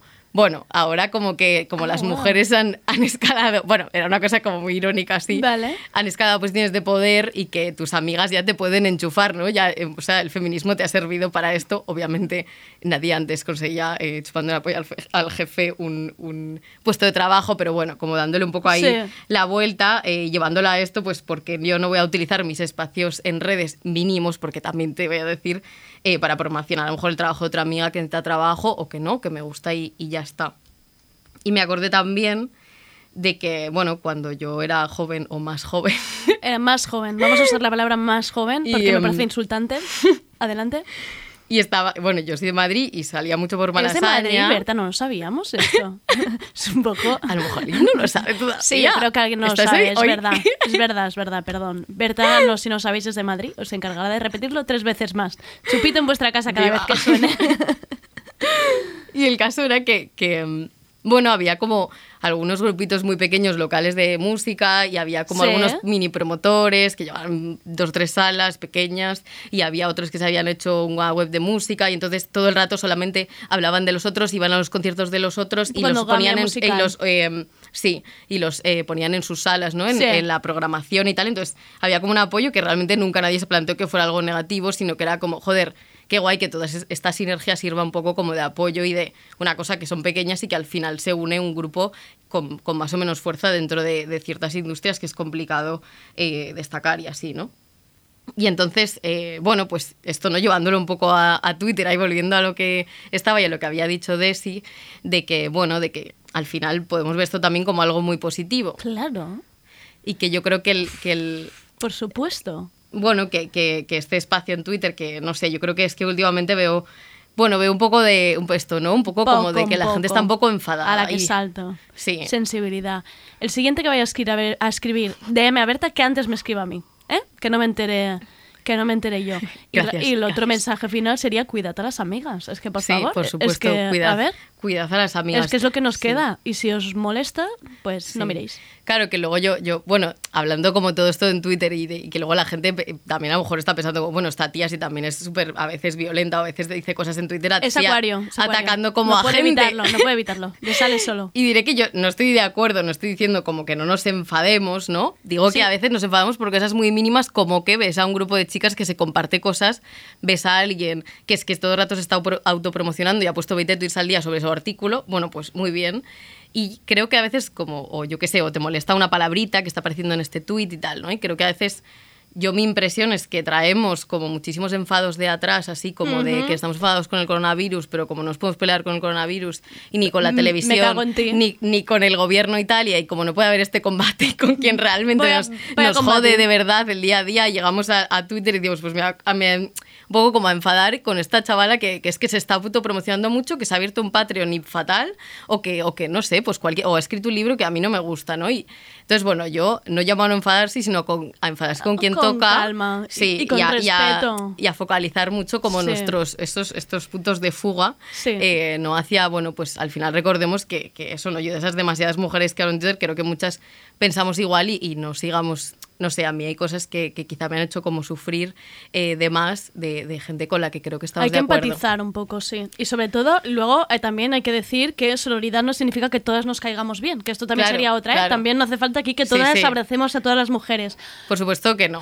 que Pero, no. Yo pero- hablo más de... pero bien. Bueno, sí. Pero- De rocecillos y de cosas que a veces no hacen falta, que yo también he hecho, y de que, bueno, pues cuando hacemos un tuit hablamos mucho de responsabilidad emocional con, con las relaciones que tenemos, pues también un poco de responsabilidad de esto que pongo va a llegar a alguien, lo va a Le leer va a alguien y a lo daño. mejor voy a estar, va a estar dos horas una persona pensando y nerviosa por esto que he puesto, no sé qué, pues para qué, ¿no? Vamos a ver si podemos evitar ciertos pequeños sufrimientos. Perfecto manifiesto a favor de la paz en Twitter. ¿eh? Naciones Unidas ahora mismo es Berta reencarnada.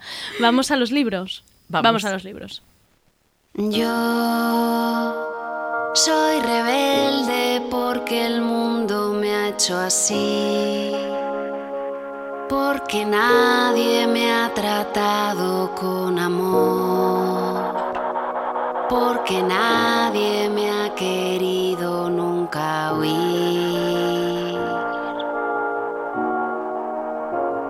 Pensaba cuando he leído Soy Rebelde que me traías la canción y soy re... Se pensaba que era esta, ¿eh? La de Soy Rebelde. La de Rebelde. Sí, sí, sí, pensaba que estábamos así a este nivel. Y yo, mira, mira Berta, que... Me encantaba a mí, ¿eh? Vale. Rebelde. Había pensado que era un buen guiño, un buen guiño, pero no, es la bien querida, nos gusta igual. ¿Por qué nos traes esta canción? ¿De qué hablamos? Bueno, a mí es una canción que, no sé, me gusta mucho, me llega como así al, eh, dentro a la que se pone así más fuerte. ¿Te toca la es patatita, una, eh, un poco? Es una Vale. versión, sí, pero quizá no habíamos escuchado como la letra así más eh, conscientemente y me recuerda mucho al, al- a, la, a la figura de una mujer que es el libro que voy a hablar a continuación, que es Valerie Solanas, y esta canción se dice como... Bueno, soy rebelde porque el mundo ha hecho sí, porque nadie me ha querido y porque nadie me ha escuchado, ¿no? Y luego dice en algún momento como daría todo por tener una amistad y por olvidar el rencor. Ah, mira. Pero como esa incapacidad de estás tan enfadada y te han hecho tanto daño y yo ya no puedo, como también dice, eh, ser feliz como el hombre y el niño que andan por la calle, ¿no? A mí ya me han jodido tanto Hmm. Como jodieron a, a Valerie Solanas, que, que, bueno, su padre eh, bueno, la abusaba sexualmente de ella, la dejó embarazada con 15 años y después pues tuvo una vida durísima que se narra en, en esta novela de la que voy a hablar, que es La Facultad de los Sueños de Sara Strindberg, eh, que es una autora sueca y Ujú. es una, una novela de 2006 Ah, wow. y que tuvo como muchísimo éxito allí. Luego se ha ido como traduciendo y es verdad que ha vendido mucho. Eh, Vivian Gornick, por ejemplo, es una gran enamorada de esta novela, que al final lo que hace es contar la vida de Valerie Solanas con algunas cosas que ella dejó, pero que no tiene muchas, algunos documentos sueltos sobre ¿Vale? su vida. Como diarios o cosas Sí. así, ¿vale? Sí, algunos escritos, pero que además son como a veces un poco poéticos, un poco como, bueno, o algunos documentos que también hay de los psiquiátricos donde ella estuvo eh, encerrada. Y, em, y entonces, a partir de eso, construye una novela que se hace en forma de teatro, una narrativa teatral, porque, em, bueno, es como que la, la narradora le está como dando órdenes a unos actores, ¿no? Ahora, a partir de aquí, Valerie Solanas se siente fatal porque ha hecho tal. A partir de esto, ¿sabes? Es como Qué que... difícil, ¿no? Sí, es todo como que suena de verdad muy complicado, lo explico así para que veáis. Ya. Pero luego, y, y bueno, y también porque cuando hay un diálogo, por ejemplo, lo ponen mayúsculas, que esto es muy de, de obra de teatro. Bueno, yo de Ujú. teatro no sé nada, ¿eh? pero porque ya la, la forma sí que me suena. No es como para ser interpretada, porque es muy larga, Ya. pero sí que he escogido, creo, esta forma como, bueno, porque yo te estoy dando algo de realidad, pero te estoy poniendo a unos personajes que en realidad, bueno, yo no conocí y conservan muy poco de esto, ¿no? Entonces construye el personaje de Valerie Solanas a partir de ciertos documentos, pero sobre todo a partir de la ficción. Wow. Bueno, suena un ejercicio muy grandilocuente, muy atrevido, que podría como, bueno, pues eh, quedar regular y realmente a mí me ha sorprendido muchísimo la novela. Te ha gustado, ¿eh? Yo he Hmm. visto que te ha gustado. Y además, bueno, estoy en, en Goodreads, por ejemplo, en esta no voy a leer nada porque es que todo era muy positivo, para que veáis también que, joder, un, un personaje tan controvertido como ha sido Valerie Solanas y se escribe esta novela y ha gustado mucho. Em, y entonces, eh, bueno, pues cuento un poco también de, de- yo creo sobre todo, es, bueno, es una novela que ha vendido muchísimo, que ganó el, como el, mejor, el premio a la mejor novela en Suecia cuando salió. Am, pero para que veáis un poco cómo era Valerie Solanas y lo complicado también de hacer esto, ya se la conoce como el icono. Yo creo que hay dos cosas, que es, que es el manifiesto Scum, que es este manifiesto en el que ella dice básicamente que los hombres, que el macho, ¿no? sobre todo la de macho y masculinidad, son inferiores, son realmente disfuncionales, eh, no pueden eh, ejercer el amor, o sea, realmente no tienen la capacidad para ello. Estamos hablando de, sí, sí, de una discapacidad, o sea, no, no de no habéis aprendido, sino como, bueno, esta, este, este- esta gente, esos, los machos son inferiores y toda la violencia que ellos ejercen es por envidia a la mujer. Ah, wow. Es una que es las, las- son las únicas, las hembras que pueden eh, el experimentar el, amor, ¿no? Y que Ah. pueden experimentar la amistad real. Y entonces toda la violencia que se ejerce de los hombres a las mujeres es porque las tienen Por esa envidia. incapacidad. Sí, efectivamente. Ah, amiga. Y entonces ella también llama como a las mujeres como no caigáis en su juego porque vosotras sois mejores. Bueno, fue por encima. Sí, súper controvertido porque además ella directamente dice como que se cree un ejército SCUM que llama también a los hombres, bueno, si queréis estar aquí a lo mejor luego reservamos un espacio dentro de la sociedad. Ya veremos, ya lo Y, hablaremos. eh, a directamente apartar, no dice exactamente cómo, a todos los hombres porque realmente están jodiendo el mundo y la sociedad, ¿no? ¿Os suena Siberia? Hombres, pues ya sabéis. Me gusta la idea de un ejército. Bueno, claro, fue como muy fuerte este, es todo esto que ella pone aquí, ¿no? Entonces esto es por lo que a ella más se la conoce. Nada, son, o sea, ahora mismo, bueno, si a alguien le interesa también está editado en, en español como una versión comentada, o sea, la, mira este libro tan pequeñito, bueno, no Sí. lo veis, pero el, el- esto, ¿no? Que al final son como 50 páginas y el resto son todo comentarios como de feministas de distintas edades, cómo valoran ellas como esto después de también muchos años desde que se escribió, ¿no? Pero bueno, por si os interesa, ahora mismo se puede comprar en librerías el Manifiesto Scum, que estuvo mucho tiempo sin, sin venderse aquí en, aquí en España. Y entonces, eh, esta es la parte que se conoce de ella y también que disparó Andy Warhol. Vaya. Eh, su episodio este como... ¿Qué, ¿Qué ocurrió exactamente? La novela tampoco lo llega a aclarar muy bien, porque creo que no quiere muy bien meterse ahí.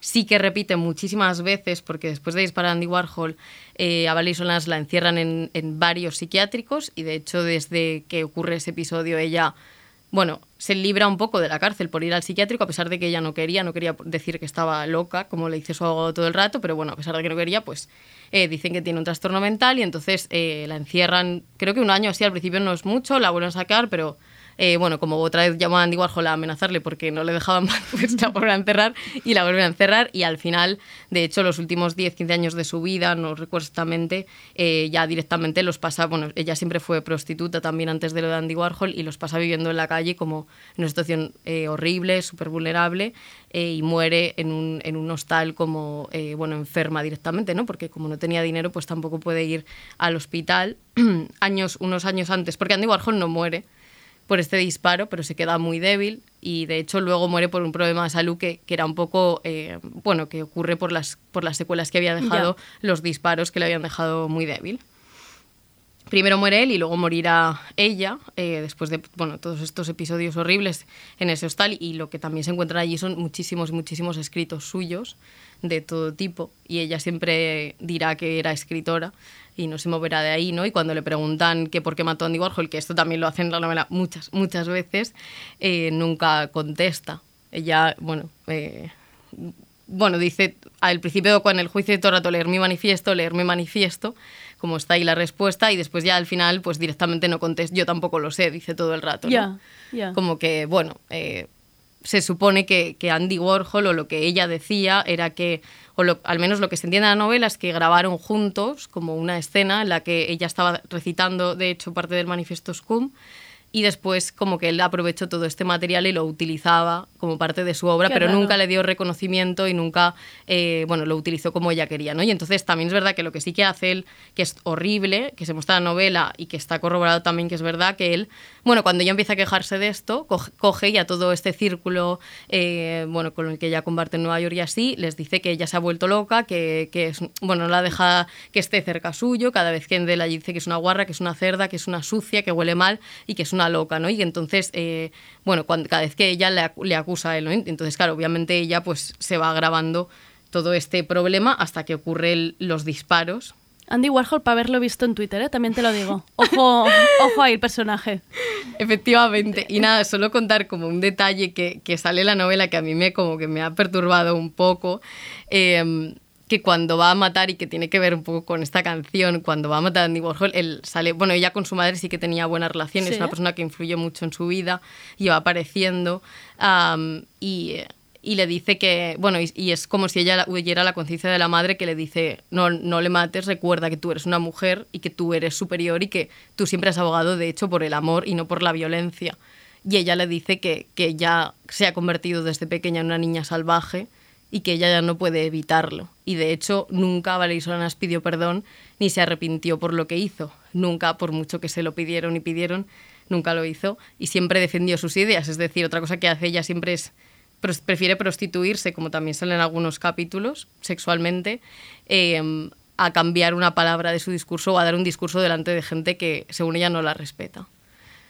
Maravilloso. No dar respuestas cuando os pregunten. Hay que aprender más de Valerie Solanas. Vamos al siguiente. You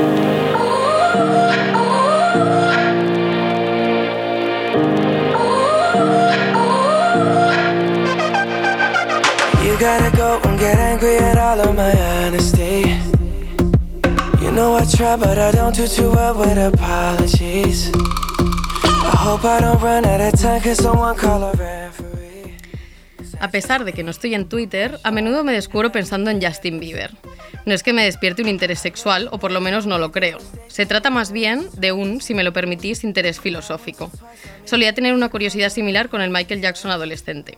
En suma, ¿cómo es ser esa clase de persona? ¿Qué se siente? ¿Sigues sintiendo que eres una persona? Si conocieras a Justin Bieber, ¿sería él capaz de explicártelo? Cuando pienso en Bieber, me gusta visualizarlo en un encuentro promocional con sus fans organizado por su discográfica. Lo imagino con una sonrisa fija en la cara, escuchándolas cuando dicen las palabras mágicas. No puedo creer que esté conociendo a Justin Bieber, como si no fuese una persona, sino una cordillera que acabaran de escalar. Este es Justin Bieber, el objeto de amor, y justamente eso es lo que me interesa, la idea de objeto de amor. Es una condición de la que mucha gente, a la que mucha gente aspira, ahora más que nunca. Se entiende porque influye mucho amor hacia el objeto de amor. ¿Por qué íbamos a aspirar a ser médicos o maestros cuando tenemos ante nosotros el modelo de objeto de amor? Ir por el mundo y encontrar amor. De amor, amor por parte de todos, en todas partes. Me encanta. Es, ¿Qué bueno, nos has leído? Es un fragmento de, de un super libro bien gordo que... Ya lo veo, ya, ya lo veo. acaba de, de salir. No sabía si traerlo o no porque ya traje un libro de Zadie Smith la última vez. ¿Se es fan o no se es fan? Se es fan. Efectivamente, y, y bueno, este no tiene además como nada que ver, aparte de que son ensayos, pero bueno, el otro era una cosa como muy concentradita, todo fijado en pandemia, y este es como una suma de, de distintas piezas muy diferentes de Zadie Smith, reflexionando y hablando sobre cosas muy diferentes, ¿no? De hecho, Vale. bueno, es, es como estilo Zadie Smith absoluto, porque de hecho hay una, hay una crítica en Goodreads que dice, leer este libro es como pasar todo el tiempo en la cabeza de otra persona, de hecho de Zadie Smith. Pero bueno, disfrute de estos ensayos. Se está cómodo Porque- en su cabeza. Sí, sí, es, es increíble la capacidad que tiene como de unir ideas, ¿no? De, de- en este caso es, es Justin Bieber y a partir de aquí empieza a reflexionar precisamente sobre lo que es Justin Bieber a raíz de un filósofo judío que ya está muerto y que, bueno, eh, pues, bueno, le está todo no cogido con pinzas porque de pronto te funciona. Pero eh, es cierto que tiene una, una, una capacidad como de unir ideas que es, eh, bueno, bastante mágica o bastante como que hay una cosa que no te interesa en absoluto y de pronto te Ya, interesa muchísimo. Tiene sentido. Porque Zadie Smith, ¿ella qué es? ¿Escritora, socióloga? ¿Qué, qué Ella es, cosas eh, es? Bueno, todas las cosas, de hecho, todas bueno, es, es- Todas las cosas del es mundo periodista es. y es sobre todo escritora. Tiene, tiene Vale. varias novelas muy conocidas o sí. Tiene otro gran libro de ensayos. Eh, Dientes Blancos es su novela más conocida, sobre la belleza también son como, son todo buenos tochos también digo. Vale. Eh, y son todo, incluso las novelas también son como muy reflexivas y, y con muchas ideas eh, ahí. A mí me gustan más los ensayos, no sé, como que de pronto te, te descubre así como cosas que, bueno, que no habías pensado nunca y te, te empieza como a mezclar. Hay otros sobre, bueno, sobre la generación, sobre la suya, que es boomer, su relación con las redes sociales, ¿no? Que pasa con la gente que nació la misma, ya fue como con la universidad, con Mark Zuckerberg.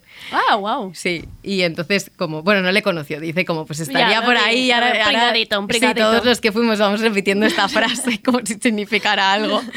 Pero bueno, como, como es su relación con, con las redes sociales y así.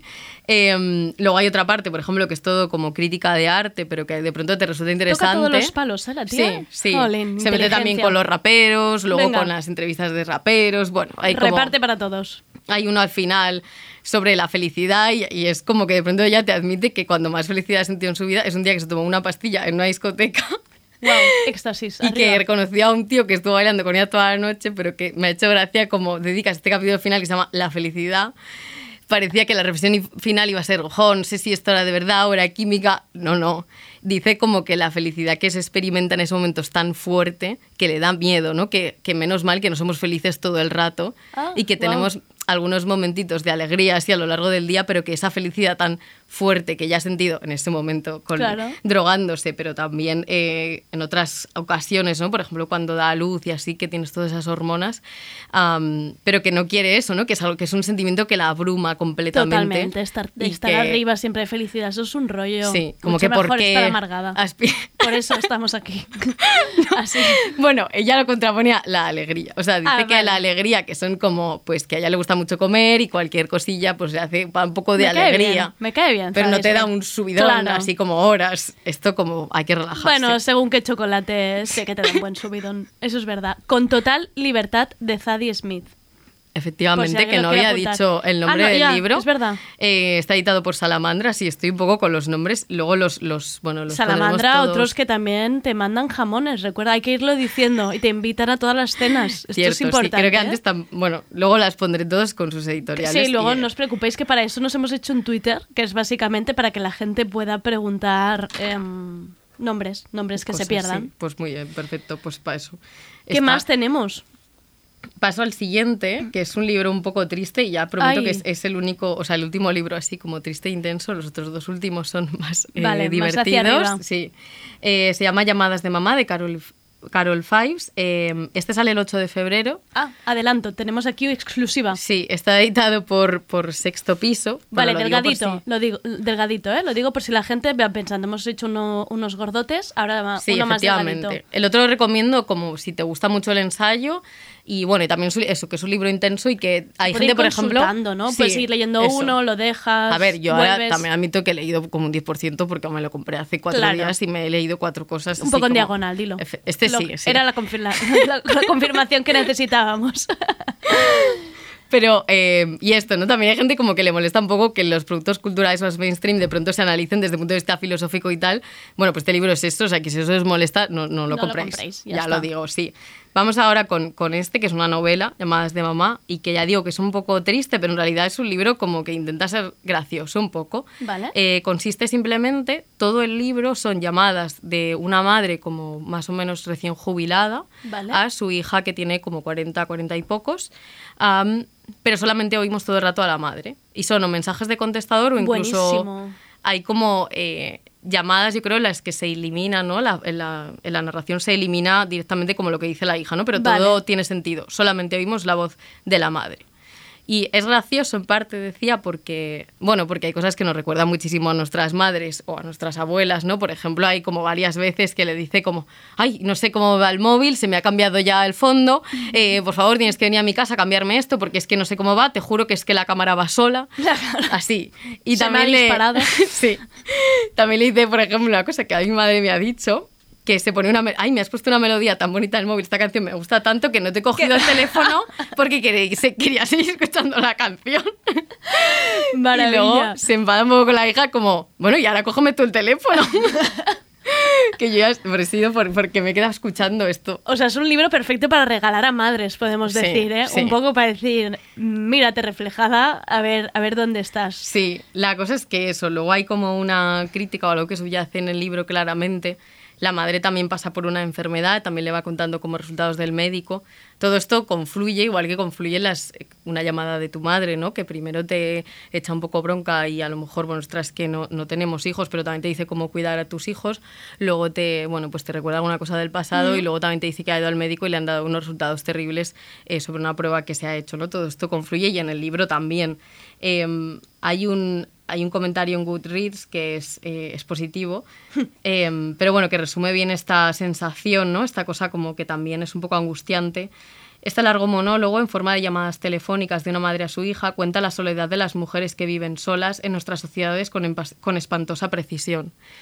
Porque claro, eh, bueno, en el libro está muy bien que para mí es una cosa acertadísima que solamente salga la madre, porque de pronto te pone en el centro a una mujer eh, que creo que obviamos un poco los problemas, ¿no? Los, o los, bueno, pues estás mayor, pues obviamente estás un poco triste porque a lo mejor eh, te vas a morir, aunque te queden bastantes años, pero bueno, pues ya estás en esa melancolía. eh, y es tu madre y yo sinceramente pues estoy liadísima. Al final solo Claro. aparece ella y tú piensas, joder, la hija, ¿por qué no la coge el teléfono? ¿Por qué no la cuida más? Y luego piensas, pues a lo mejor yo también sería la Claro. hija, porque tienes que cuidar a dos hijos, porque tienes un trabajo, un marido, porque tienes una casa, un perro, bueno, estoy llegando etcétera. a casa, estoy yendo al súper, ahora Mm, no puedo, mm. mañana te llamo, se retrasa, sí. Y entonces, claro, es una madre constantemente solicitando atención y una atención que, que le pide además a unas personas que no pueden dársela. Y lo que se reclama un poco más es, bueno, a lo mejor deberías tener una red de apoyos eh, más basada en tu barrio o así, ¿no? Que ahora mismo pues prácticamente no existe, ni claro, ya no tiene, solamente le queda como una amiga con la que, bueno, luego tiene algún rifirrafe y tal, pero claro, también tienes una amiga que también está un poco jodida de ciertas cosas, problemas de salud y tal, y entonces bueno, empieza a ser como algo angustiante esta relación que, que tenemos con, con nuestras madres, yo creo, un poco, y que, que, bueno, que siempre está ahí como, como que es- quieres estar ahí, ¿no? Sabes que hay como, bueno, algo que te une a ella y quieres estar con ella, pero luego cuando estás con ella hay cosas que te resultan un poco insoportables. Y entonces todo esto, que, que también es un sentimiento angustiante, está como muy bien en la novela. Y luego voy a leer uno que precisamente lo que yo he resaltado de novela es lo que a esta persona no le gusta, que este sí que es comentario de demasiadas mujeres, que dice, no hay nada que me parezca importante en este libro. Ah. Siento que he leído el diario de otra persona, la vida de otra mujer. A pesar de algunos de los temas con los que estoy familiarizado, me siento muy lejos de esta historia. ¿Es un señor ¿eh? el que escribe? Es un señor, por supuesto, que me gusta mucho que utiliza la palabra importante. Claro, las vidas de estas mujeres justo además No esa edad. importantes. no y no, porque además no solían salir en novelas, ¿no? Yo creo que lo que hace Carol muy bien es como que elimina todo el resto, porque dice, no, ahora vas a ser tú la protagonista y solo tú, y solo se va a hablar desde tu punto de vista. Porque es importante que de pronto tú cuentes, eh, bueno, todas estas angustias y tal, y que, y que seas tú la protagonista, porque la literatura prácticamente no te ha concedido ningún lugar, ¿no? Entonces, justo el señor dice, ¿no te parece importante? Claro, porque no estás acostumbrado a leer esta voz, que es una voz dentro de la cotidianidad absoluta, y a pesar de eso resulta como, como muy interesante. Eh, quería leer un poco, ¿sí? Adelante. Bueno, para que veáis también un poco la, la mala leche, un poco. Bien. Ella, por bueno, está la, la madre, está todo el rato llamando a la hija y diciéndole que como no van a ir a buscarla, bueno, ella está como en, en este momento internada eh, por un problema y entonces la dice todo el rato como, ¿cómo no vais a venir a buscarme? Porque si no venís a buscarme por Navidades, pues voy a estar sola porque aquí no me dejan salir, tiene que venir un familiar y al final convence y va el hijo, ¿no? O sea, tiene como dos hijos y va el hijo. Y cuando vuelve, le llama a la hija y le dice lo siguiente en una llamada. Lo de esta semana en casa de tu hermano ha sido una idea malísima. Los críos me han pegado sus microbios y además yo lo que necesito es estar tranquila, no verme rodeada de gente que corre para llegar al trabajo, que pasan de todo mientras yo me arrastro por el salón como si fuera una pestada. Con lo que me gusta a mí estar en mi clínica de reposo tan tranquila con personas como yo, en vez de estar en medio de ninguna parte. En la casa de tu hermano tengo la impresión de ser un florero en el mejor de los casos, cuando no se olvidan de regarme. Se pasan la vida llamándome la atención porque fumo delante de los niños. ¿Y qué pasa? A esos gritones no los mata un cigarro. ¿Cuánto tiempo fui yo fumadora pasiva con tu padre y me quejé yo alguna vez? Una- Esto Una madre potente, ¿eh? Sí, voy a poner a... eh, a mí me recuerda sobre todo a mi abuela, ¿no? O sea, esta cosa de estar quejándose de todo porque realmente tú estás muy angustiada, te duele todo y lo descargas contra tus hijos, ¿no? Y es como te estás mucho tiempo insistiendo en algo y luego te quejas cuando estás ahí, te quejas y te quejas luego una semana después porque es que todo era una mierda, pero tú misma has estado como insistiendo para eso. Así que he puesto ahora como la canción preferida de mi abuela, que yo la he visto mucho Venga. en este libro también.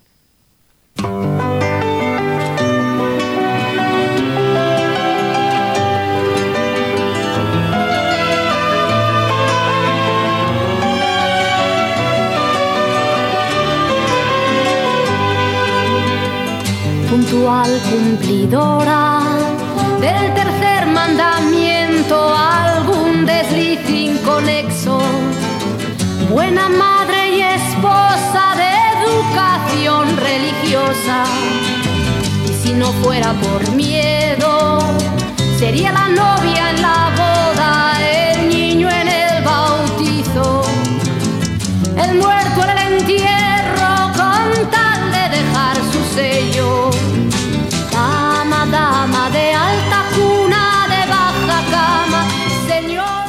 Temazo.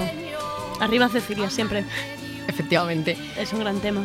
Bueno, la siguiente novela es Gordo de Feria, de Esther García Llobet, y la ha editado Anagrama. Que me da un asco la portada, la he visto en varios sitios. No, de verdad, es que describe la portada, en serio.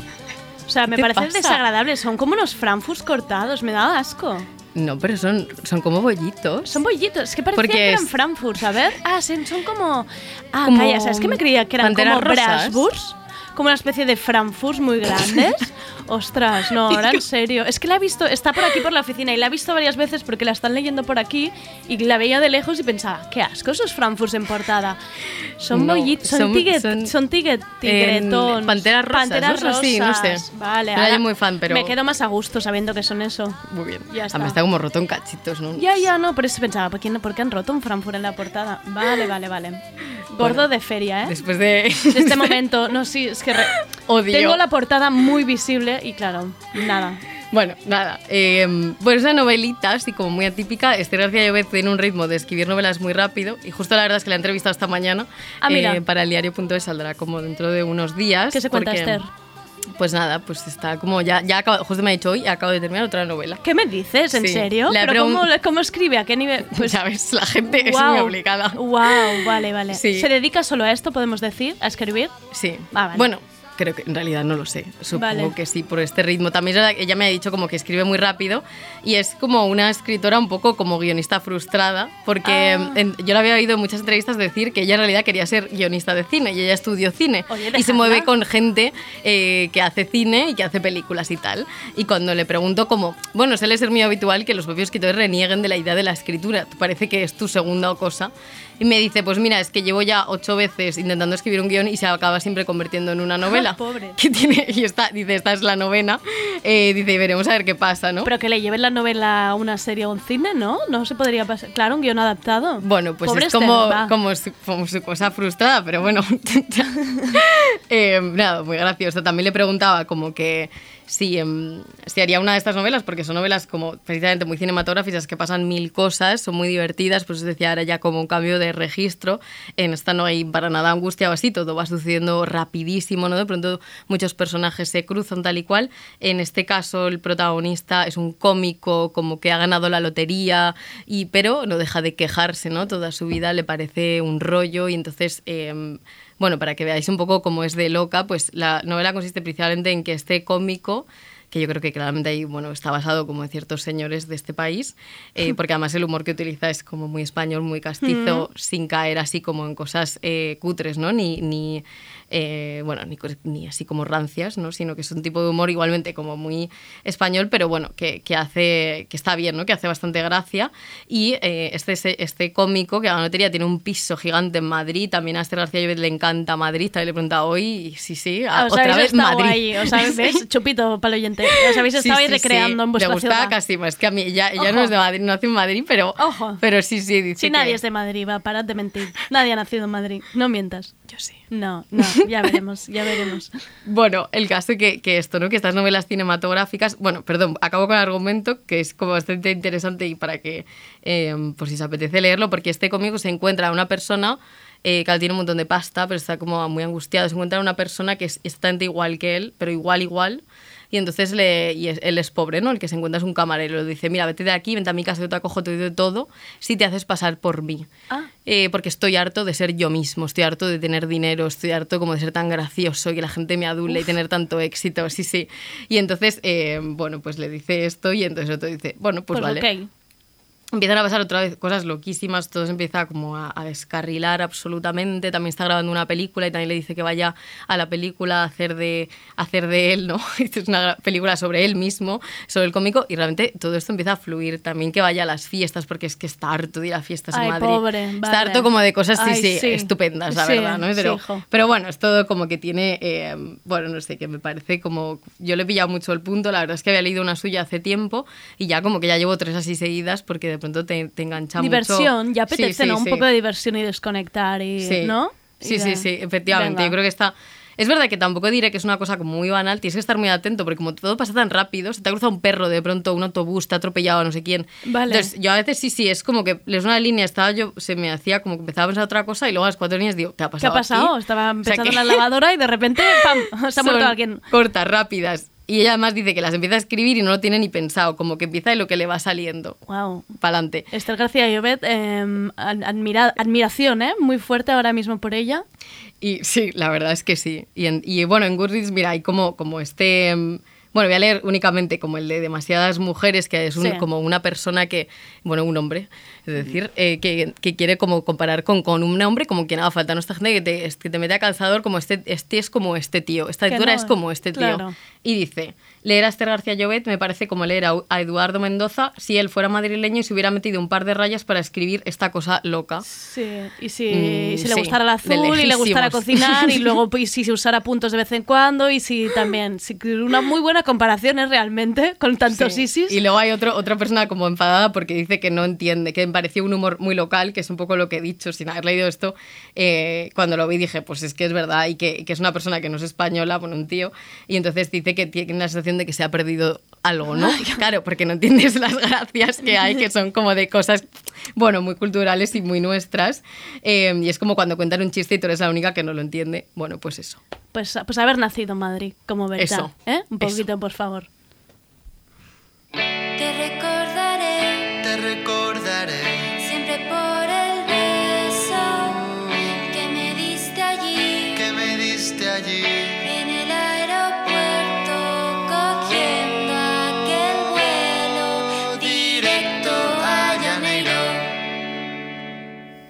Directo a Janeiro, nos hemos ido. un poquito de música divertida también, que no tiene diversión. mucho que ver con las novelas, pero era para animar un poco el, el tema. Bueno, ya la última es Días apasionantes de Nois Dolan, que ha editado temas de hoy.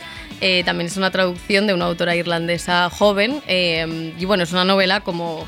Bueno, hay muchísimas bromas también en todos los diálogos que hay. Es una, la protagonista también es irlandesa, se va a Hong Kong y conoce allí a un banquero rico que está enamorado de sí mismo y de su trabajo. Mm. Y entonces ella al final como que, bueno, también se ríe de esto, ¿no? Como que ella es feminista, una mujer moderna del siglo XXI y al final acaba en casa de este tío viviendo banquero. sin pagar ni un euro, Perfecto. pero le hace como le dobla las, las... Bueno, empieza como doblándole la ropa y fregando los platos y ahí llega un momento que hasta le hace las maletas cuando él se va de viaje. Eh, pero bueno, como que ella, claro, porque es una mujer moderna y todo lo hace como casi una venganza feminista o algo así. Sí, lo mismo que me pasa cuando yo hago el baño, lo pienso. Menuda venganza feminista me estoy marcando. Yo solita aquí con la lejía. Bueno, ella misma se ríe mucho de sí Ya. misma también. Luego en la novela aparece otro personaje, otra chica, eh, que bueno, viene a desestabilizar un poco esa relación amorosa, ¿no? Y entonces viene a juntar ahí Un poliamor. poco triangulito. Sí, me encanta, lo sí. tiene todo este libro.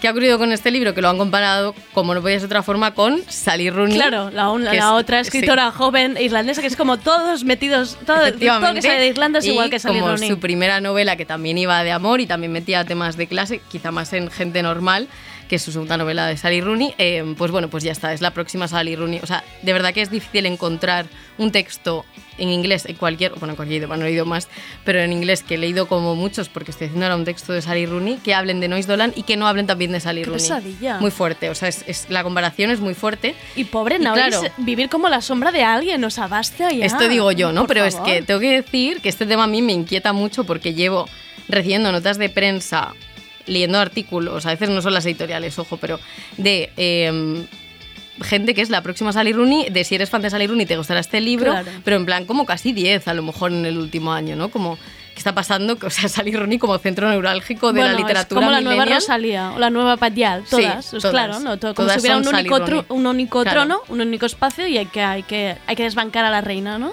Es cierto que ellas, por ejemplo, escribían como en la misma revista universitaria Bueno, claro. y entonces Rooney también le editó a ella como un, un relato y tal. Pero bueno, de verdad que, que creo, bueno, que hay alguna cosa que se parece, ¿no? Hay temas parecidos. Que tienen ovarios cada una los suyos, claro. Muy bien. Lo más, claro, yo creo que lo más sangrante además es que se eliminan las particularidades de cada una, Claro. que yo creo que Sally Rooney es muy muy buena escritora precisamente por lo contrario a Nois Dolan y es porque todas las emociones, todo lo que hay en el libro no se dice, es decir, los personajes no hablan de las emociones como ocurre con Nois Dolan todo el rato, aunque sea en tono eh, de humor y aunque sea como muy punzante, todo está dicho, ¿no? Todo está Ya. sobre la mesa. En Rooney cuando abres un libro, yo creo que todas subrayamos la única frase del libro subrayable, que es la de en la gente normal, la del dinero es la sustancia que hace real el mundo, porque a pesar de que creo que es una novela donde la perspectiva de clase está metida, no es evidente, no está sobre la mesa, Todo sino se que intuye, ¿no? Mm, claro, y cuando se ahí. describen las relaciones de los personajes es cuando lo ves, ¿no? No hace falta que ellos lo pongan de manifiesto. Nois Dolan es todo lo contrario, es decir, y de hecho Rooney no hace ninguna gracia, o sea, es muy buena novelista, pero no es graciosa, ¿no? No. Y la novela de Nois Dolan es muy graciosa. Mira o sea, está bien. llena de bromas y está llena como de cosas punzantes y de todo este tema feminista y tal, pero todo es muy evidente. Me apetece, ¿eh? Mucho esta. Así que yo recomiendo esta novela, pero no para fans de Sally Rooney ni porque sea la próxima Sally Rooney, sino porque me parece un libro muy divertido, sinceramente, y que bueno, que hay muchos temas ahí también eh, interesantes. Y entonces, bueno, ya como final, simplemente diré que, que basta lo de la etiqueta Rooney de, de marketing, porque al final es esto, que además quizá lo más, lo más que más me enfada es que no hay ni un solo tío, o que yo haya encontrado, porque he usado mucho para, para este texto estoy escribiendo, que sea comparado con Sally Rooney.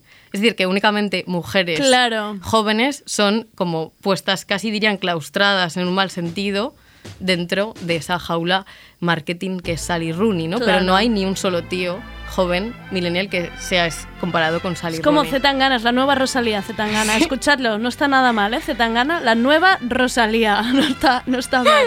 Eh, Berta, menudo repaso te has pegado con un manifiesto inicial contra Twitter. Bueno, me has dejado hablar muchísimo, así, perdón. Muchísimo. Y no me has dejado dormir, que me lo habías prometido, pero es que estaba atenta, me ha gustado mucho. Yo ya había hecho el trabajo, me había apuntado todos estos en Goodreads. Luego los subirá Berta, los subiremos nosotros también en el Twitter de Tardeo y los tenéis todos apuntados. Y luego, oye, que esto no está pasando. Dadnos las opiniones de los libros que os leáis y que os recomiendo Berta. Y no le escribáis a ella en DMs privados. Esto a la cara. No, lo sí. queremos en público. Sí, con que me diga. Bueno, a mí que insultéis a las escritoras. No, No, espera. bueno, oye, ¿por qué no? O sea, que decir, a veces también va a haber decir, pues mira, este libro a mí me ha parecido Sí. una mierda. Que no hay insultos, pero sí, sí. la- todas las Con opiniones sobre respeto. estos libros, eh, Exacto. yo estoy siempre abierta a debatir sobre libros. Sí, que es Exacto. verdad que la gente te manda muchas cosas de otros temas, pero nadie oye. O a veces sí, pero. no Queremos engagement, queremos engagement con esta, con esta sección y nada, que nunca son demasiadas mujeres. Eso. Adiós, Berta. Adiós, Andrea. Gracias.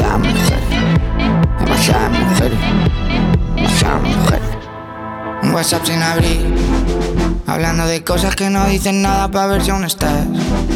Borracho en Miami, volando para la yo de vuelta a Madrid. Cuéntame cosas que no me hagan daño cuando volverás. ¿Qué horas por allí? No me puedo olvidar de la que me dijo que siempre para siempre estaría para mí. De la que decía que solo una noche y después no hubo más. De la que se fue con mis ganas de amar, mis ganas de vivir. No la he vuelto a encontrar. Demasiadas mujeres. Demasiadas mujeres. Demasiadas mujeres. Hey Siri, play Radio Primavera Sound. Okay, check it out. RPS, powered by SAT.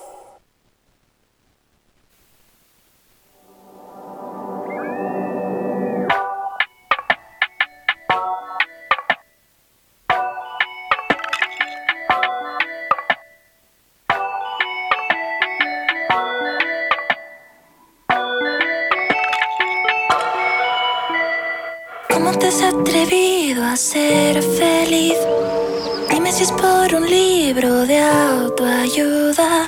Mientras estoy aquí muriéndome, tu vida parece un cuadro de Okuda.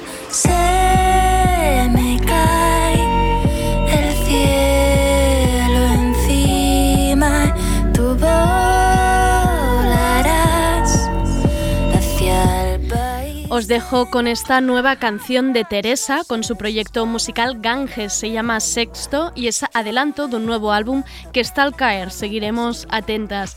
Y hasta aquí el tardeo por esta semana, amigas. Portaos bien, no os agolpéis y ventilad siempre las habitaciones. Recordad que estamos en Twitter bajo el sorprendente nombre de Tardeo. Cualquier cosa, DMs y replies abiertos. Y atención a la semana que viene. La semana que viene tenemos tertulia de series, especial ficciones de época. Tendremos también a Luna Miguel y Audales Pluga y su sección Mucho Texto. Y acabaremos la semana con Erika Irusta y un especial Fertilidad y Ovulación. Hablaremos, atención, de un nombre que parece inventado, pero no. Método sintotérmico de doble comprobación. No tengo ni la más remota idea de lo que es. Voy a estudiármelo un poco este fin de semana y hablamos de ello el jueves. Gracias a David Camilleri por ser el mejor con los efectos sonoros. Gracias a Nacho por estar en el vídeo. Soy Andrea Gómez. Gracias por escucharnos.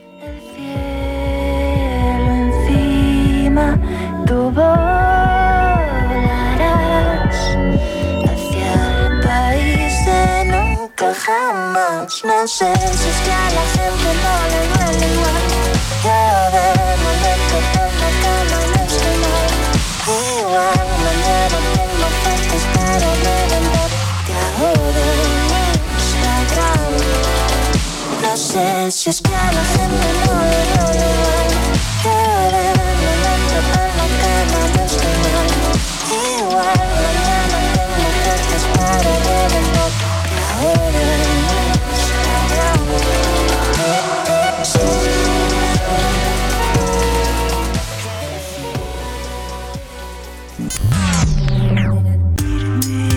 Tardeo, con Andrea Gómez.